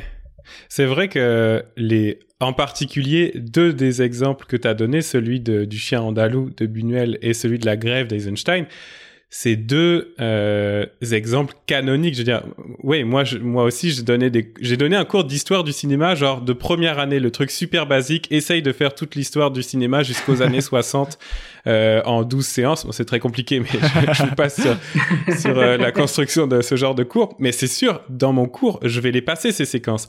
Je vais passer Eisenstein, la grève, je vais passer le chien andalou, euh, et c'est vrai que je me pose quand même la question, est-ce que je vais passer ces séquences ou d'autres séquences du film, ou est-ce que je vais les passer désormais en montrant des, des captures d'écran de cette séquence pour montrer le Mhm. principe, mais montrer une autre séquence du film qui illustre la même chose avec, euh, avec une autre séquence, un autre thème? C'est euh, c'est des questions qu'on se pose désormais et euh, je pense qu'il y a beaucoup de nos collègues qui se posent pas trop la question encore. Alors que oui, tu as raison, c'est une évidence pour les étudiants et les étudiantes. Donc je pense que c'est aussi une évidence, ça doit devenir une évidence pour nous. Enfin, quand je dis nous, toi, moi et, et Ouais. nous quatre autour de la table, on a fait un chemin euh, de réflexion qui fait que c'est devenu évident pour nous. Mais ouais, il y a du, du boulot à faire là-dessus. Et et je pense qu'il y a beaucoup de profs qui se ré- réfugieraient derrière l'argument historique que tu as un peu euh, évoqué, de dire oui, mais c'était euh, c'était dans les années 30, c'était dans les années 20, c'était euh, des vieilles images, euh, c'est des Mhm. vieux effets, on les reçoit pas de la même manière euh, aujourd'hui. Mais justement, quoi, c'est c'est parce qu'on les reçoit plus de la même manière différemment, il faut aussi se poser la question. Ouais, ce qui est intéressant, c'est que outre la question morale de pas les passer parce que euh, ce serait choquant, on voit bien qu'il y a un problème pédagogique. Euh, étant donné qu'on les voit plus de la Ouais. même manière, c'est moins efficace pour enseigner le montage. C'est ça qui est intéressant En et plus. qui. Ouais. L'argument historique est pas forcément juste puisque le, le végétarisme a connu un gros succès à la fin du 19e et au début du 20e. Mhm. Ouais, Ça, c'est intéressant. C'est vrai, mais je pense qu'il y a des, il y a des vagues, et je, je sais pas comment c'était dans les années 20-30, parce que là, concrètement, même, c'est même 20, là, les deux exemples datent de 25 et 29. Oui. Euh, mais c'est, il faut, on parle aussi d'un certain milieu, c'est-à-dire les cercles artistiques des années 20, les avant-gardes, les surréalistes, etc. Tous des artistes, en général, des, des vieux mâles qui traînent tous entre eux et qui euh, s'a- s'adulent les uns les autres, etc. Bon, on a, on, on connaît les sociétés d'artistes, comment ça fonctionne aujourd'hui, euh, assez bien, quoi. Et, euh, et à mon avis, pour eux, même s'il y avait une majorité de la population qui en avait quelque chose à faire, euh, ça les aurait pas empêchés de faire leur truc dans leur coin et de dire on a envie de, on a envie de trancher des yeux de bœuf, on tranche des yeux de bœuf, quoi. Euh, Mm. Voilà. Oui, bon, Oui. on, on connaît les liens entre le futurisme et les fascistes. Euh, Arcani, tu connais ça très bien. Mais par contre, ce qui est intéressant, c'est que pour parler de la violence qui est faite aux hommes, aux humains, on va utiliser des images de violence animale, mais pour parler de violence animale, on va malmener des humains. Ouais. Est-ce qu'il y a un lien? Est-ce que Non, qu'on mais reconnaît la violence des deux finalement? Est-ce qu'inconsciemment, c'est pas la dissonance cognitive qui est en train de se défaire en disant non, c'est vrai. ouais, c'est intéressant ce que tu dis. Comme, au, au final, comment on peut encore représenter la la maltraitance animale si elle n'est que métaphore quoi Ouais, c'est ça. d'autres choses Et j'y ai pensé d'ailleurs en écoutant ta chronique tout à l'heure sur Fury Road parce que euh, il y a à l'époque de la sortie du film, il y a une partie des, du public qui avait euh, justement euh, pointé du doigt, alors sans être très euh, virulente non plus, mais pointé du doigt le problème de parler de l'exploitation animale pour dénoncer d'autres violences qui sont graves également aussi, hein, bien sûr, comme les violences faites aux femmes ou, euh, ou le, le fascisme et la, son culte de la violence, mais qui avait dit bah, finalement votre métaphore animale elle est sympa, mais euh, elle elle euh, elle n'est pas traitée en elle-même quoi. Et je me souviens Mm. que ça avait été un, un des arguments qui avait été euh, voilà, qui avait été posé à l'époque. Mais c'est ouais, c'est vraiment très intéressant et puis euh, bah en tant que euh, bah, nous on est prof de cinéma, il y a beaucoup de gens euh, qui nous écoutent probablement qui ont fait des études de, de cinéma. Et euh, même tu t'intéresses à l'histoire des arts, vraiment Eisenstein et euh, et le chien andalou de Buñuel, c'est pas juste des marottes de cinéphiles, euh, c'est des trucs qui sont importants dans l'histoire des arts d'une manière générale. Ouais. Des, et qui ont des- des inventé, canons, quoi. qui ont inventé des choses. Vraiment, tu peux pas ne pas en parler en fait, parce que euh, il y, a, y une inventivité dans le terme de montage, en, en l'occurrence, mais on pourrait prendre d'autres exemples où ce serait autre chose. Tiens, je vais boucler une boucle qu'on a ouverte tout à l'heure avec Quentin Dupieux et la question de, de, de son positionnement à lui. Mais un de ses albums reprend l'image du chien andalou avec le rasoir sur l'œil, mais pour l'appliquer à la peluche Monsieur Mhm. Oiseau. Oui. Donc, je sais pas dans quel sens il faut l'interpréter là, mais voilà. Dire aussi que c'est des images qui sont qui sont célèbres et qui circulent encore dans nos imaginaires, quoi. C'est Ouais, pas juste des vieux trucs des années 20. Je, je mets cet exemple-là, il est, il vaut ce qu'il vaut parce qu'on a, on a dit ce qu'on avait à dire sur Quentin Dupieux tout à l'heure. Mais ouais, c'est des images qui circulent, quoi. C'est pas, c'est pas Bah, n'importe c'est des images qui font partie de la pop culture en fait. Puisque même si tu connais pas l'œuvre, tu, tu as l'image. Exactement. C'est ça. On peut finir sur une note plus positive de voir que de plus en plus les animaux sont en effet de synthèse maintenant. C'est vrai. Mm. C'est vrai. Et je crois que dans Grave, dont on parlait tout à l'heure, euh, toutes les viandes sont, et y compris les viandes humaines, sont réalisées en, en sucre et en diffé- divers composés comme ça euh, de synthèse. Donc euh, voilà, personne n'a- n'a souffert de ça. On vous conseille grave, c'est vraiment un super bon film. Ça va résonner très bien avec l'épisode du jour. Voilà. Bah merci Raph d'avoir mis sur la table cette, Pas de euh, rien. cette grande question vraiment euh, vraiment intéressante. Puis on, on vous invite quand même à aller les voir ces films. C'est des films qui sont importants dans Ouais. l'histoire du cinéma, mais tant qu'à faire, allez les voir en ayant un peu conscience de ces enjeux, c'est tant mieux. Et, et d'ailleurs, vraiment, si vous avez euh, vous aussi fait des études de cinéma et que vous vous souvenez de ces exemples, de la manière dont vous les avez découverts et tout, vraiment, dites-le nous sur les réseaux sociaux. Moi, ça m'intéresse beaucoup de savoir comment c'est reçu et on n'a pas toujours l'occasion de le demander euh, à nos étudiants étudiantes. Ouais. Donc, euh, ouais, c'est c'est quelque chose qui peut nous intéresser. Donc, euh, inondez-nous de, de, de retour. T'essayes de, de continuer à améliorer ton approche de ces films. Exactement. C'est bien, Raph, bien. Eh ben, on arrive à la fin de ce troisième épisode d'une invention sans avenir. Merci à tous et à toutes de nous avoir écoutés. Merci d'avoir été là, vous trois, pour des très très belles chroniques. Vraiment, euh, ouais, c'était très cohérent aujourd'hui, mais justement, c'était bien d'aller creuser un peu ce, sillon-là. Mais dans un tout autre euh, genre, encore que on continue à se pencher sur les enjeux d'oppression qui tournent autour du cinéma. Un petit effet d'annonce, on connaît déjà le menu du prochain épisode puisque ce sera le, grand débrief de notre mois sans homme. Euh, je précise euh, que on, on vous a lancé le défi du mois sans homme il y a 15 jours dans le dernier euh, dans le dernier épisode, mais on s'est dit qu'on allait vous laisser une petite marge, un petit peu de rab. Si vous n'aviez pas pris le temps de vous lancer dans ce défi, on vous laisse un mois à partir de maintenant. Dans à peu près quatre semaines, on se revient avec le prochain épisode. Fait que si vous avez, ouais, si vous avez pas pris l'occasion de vous lancer dans le défi, en deux mots, Alice, rappelle-nous comment ça t'était venu, puis euh, les modalités rapidement du mois sans homme. Bah, ça m'était venu euh, à la fois euh, l'écoute d'Alice Coffin et, et de, son idée de peut-être peut-être débarrasser nos imaginaires de, de l'omniprésence des hommes dans l'art et donc de me dire tiens qu'est-ce que ça nous ferait à nous de regarder pendant un mois uniquement des films de femmes, des films de réalisatrices. Donc, euh, donc moi j'ai commencé là depuis euh, depuis euh, deux semaines et vraiment euh, je vous invite à le faire parce que c'est un plaisir et puis ça donne encore encore plus envie de voir des films. Parce que souvent quand on a une contrainte dans le choix Et bah du coup, ça nous donne plein d'idées de choses à voir. Et donc, j'ai- Mm. je crois que j'ai vu beaucoup plus de films que d'habitude euh, par rapport à ce défi. C'est vrai. Et puis on, on en profitera pour publier des conseils peut-être euh, dans les semaines dans les semaines Et qui ouais, viennent. exactement. Je pense qu'on va, on va se motiver pour faire euh, beaucoup de, de posts sur Instagram. On vous propose pendant, euh, donc dans l'intervalle entre la sortie de cet épisode et du suivant, euh, un conseil par jour. Toute notre équipe va bosser dessus. On va vous conseiller des films réalisés par des femmes euh, qui nous ont plu ou qui nous ont intéressés. Et donc chaque jour, euh, on, on vous en vous en donnera un avec euh, quelques petits arguments pour savoir pourquoi vous devez aller le voir. Donc voilà, ce sera sur notre compte Instagram. Une invention sans avenir. Je crois qu'il y a des underscores entre les mots, mais vous trouverez très bien Oui. tout seul de toute Ça façon. se trouve facile. Voilà. Donc une invention sans avenir et donc sur Instagram, Twitter et Facebook si vous voulez suivre les, les petits euh, bonus qu'on vous met, les petits conseils qu'on vous met d'ici un mois. On n'est pas sur TikTok parce qu'on est trop vieux. Voilà, c'est ça. Et on n'est pas sur LinkedIn parce que on est de gauche. voilà. Ah, ah, euh, Raph, on est sur LinkedIn. C'est juste que le Non, podcast C'est est juste qu'on est y à titre personnel. et pas au titre du podcast. Voilà. Moi, j'y suis pas. Toi, tu es pas? Ouais, mais toi, t'es, toi, t'es fonctionnaire, toi. Le podcast, on peut le retrouver sur Apple Podcast, Google Podcast, Spotify, Deezer, Podcast Addict, euh, et j'en passe. Bref, euh, aucune excuse, vous allez forcément le trouver. Et puis vous, où est-ce qu'on peut vous retrouver chacun et chacune, euh, Arcani C'était, c'est, là le moment auto-promo. T'as même pas besoin de le plugger, c'est moi qui te t'offre l'opportunité. Principalement sur Twitter. Donc, si vous tapez Kaleidospop et pas Kaleidoscope ou Arcani Corvo, vous me trouvez facilement. Je dis beaucoup de bêtises à longueur de journée.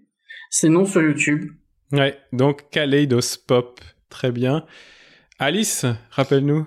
Vous pouvez me retrouver euh, sur Twitter, euh, at philopoulpe. Et je pense que je vais lancer un trade aussi sur les films de femmes qui m'ont qui m'ont particulièrement marqué, peut-être un peu plus euh, personnel que les conseils qui seront donnés sur Instagram. Excellent, vous avez une voix euh, officielle et une voix officieuse pour suivre les conseils de l'équipe. C'est super. Comme ça, toi, toi, t'auras, t'auras plus de films euh, dans ta sélection personnelle que ce que tu vas avoir en ton nom ou pas dans dans, dans la sélection de l'équipe. Fait que c'est très très bien. Raph, où est-ce qu'on te Eh suit? ben, la voix officielle sur Twitter, à Raphaël Jodon, et puis la voix officieuse sur LinkedIn, euh, Raphaël Jodon aussi. Si vous voulez me proposer du travail, je ne regarderai que les propositions très bien rémunérées, bien sûr. Voilà. Les propositions sérieuses. Voilà. Quant à moi, bah, vous pouvez euh, retrouver mon émission euh, de radio hebdomadaire. Ça s'appelle euh, C'est un tube, une émission consacrée aux chansons francophones et c'est sur la radio CISM au 89.3 à Montréal. Et puis ça se trouve aussi en balado sur le site CISM893.ca ou sur Spotify, tout ce que vous voulez. C'est un tube, on parle chansons. Eh ben merci à toutes et à tous d'avoir été là. On se retrouve ben, donc dans un mois pour le mois sans hommes et puis on réfléchit aussi à la suite euh, des d'autres collaborations, d'autres sujets au- aussi intéressants que celui d'aujourd'hui. Et ouais. Allez, à la prochaine. Merci à tous Salut et à à toutes tous. et à bientôt. tous. Au revoir. Bye. Salut.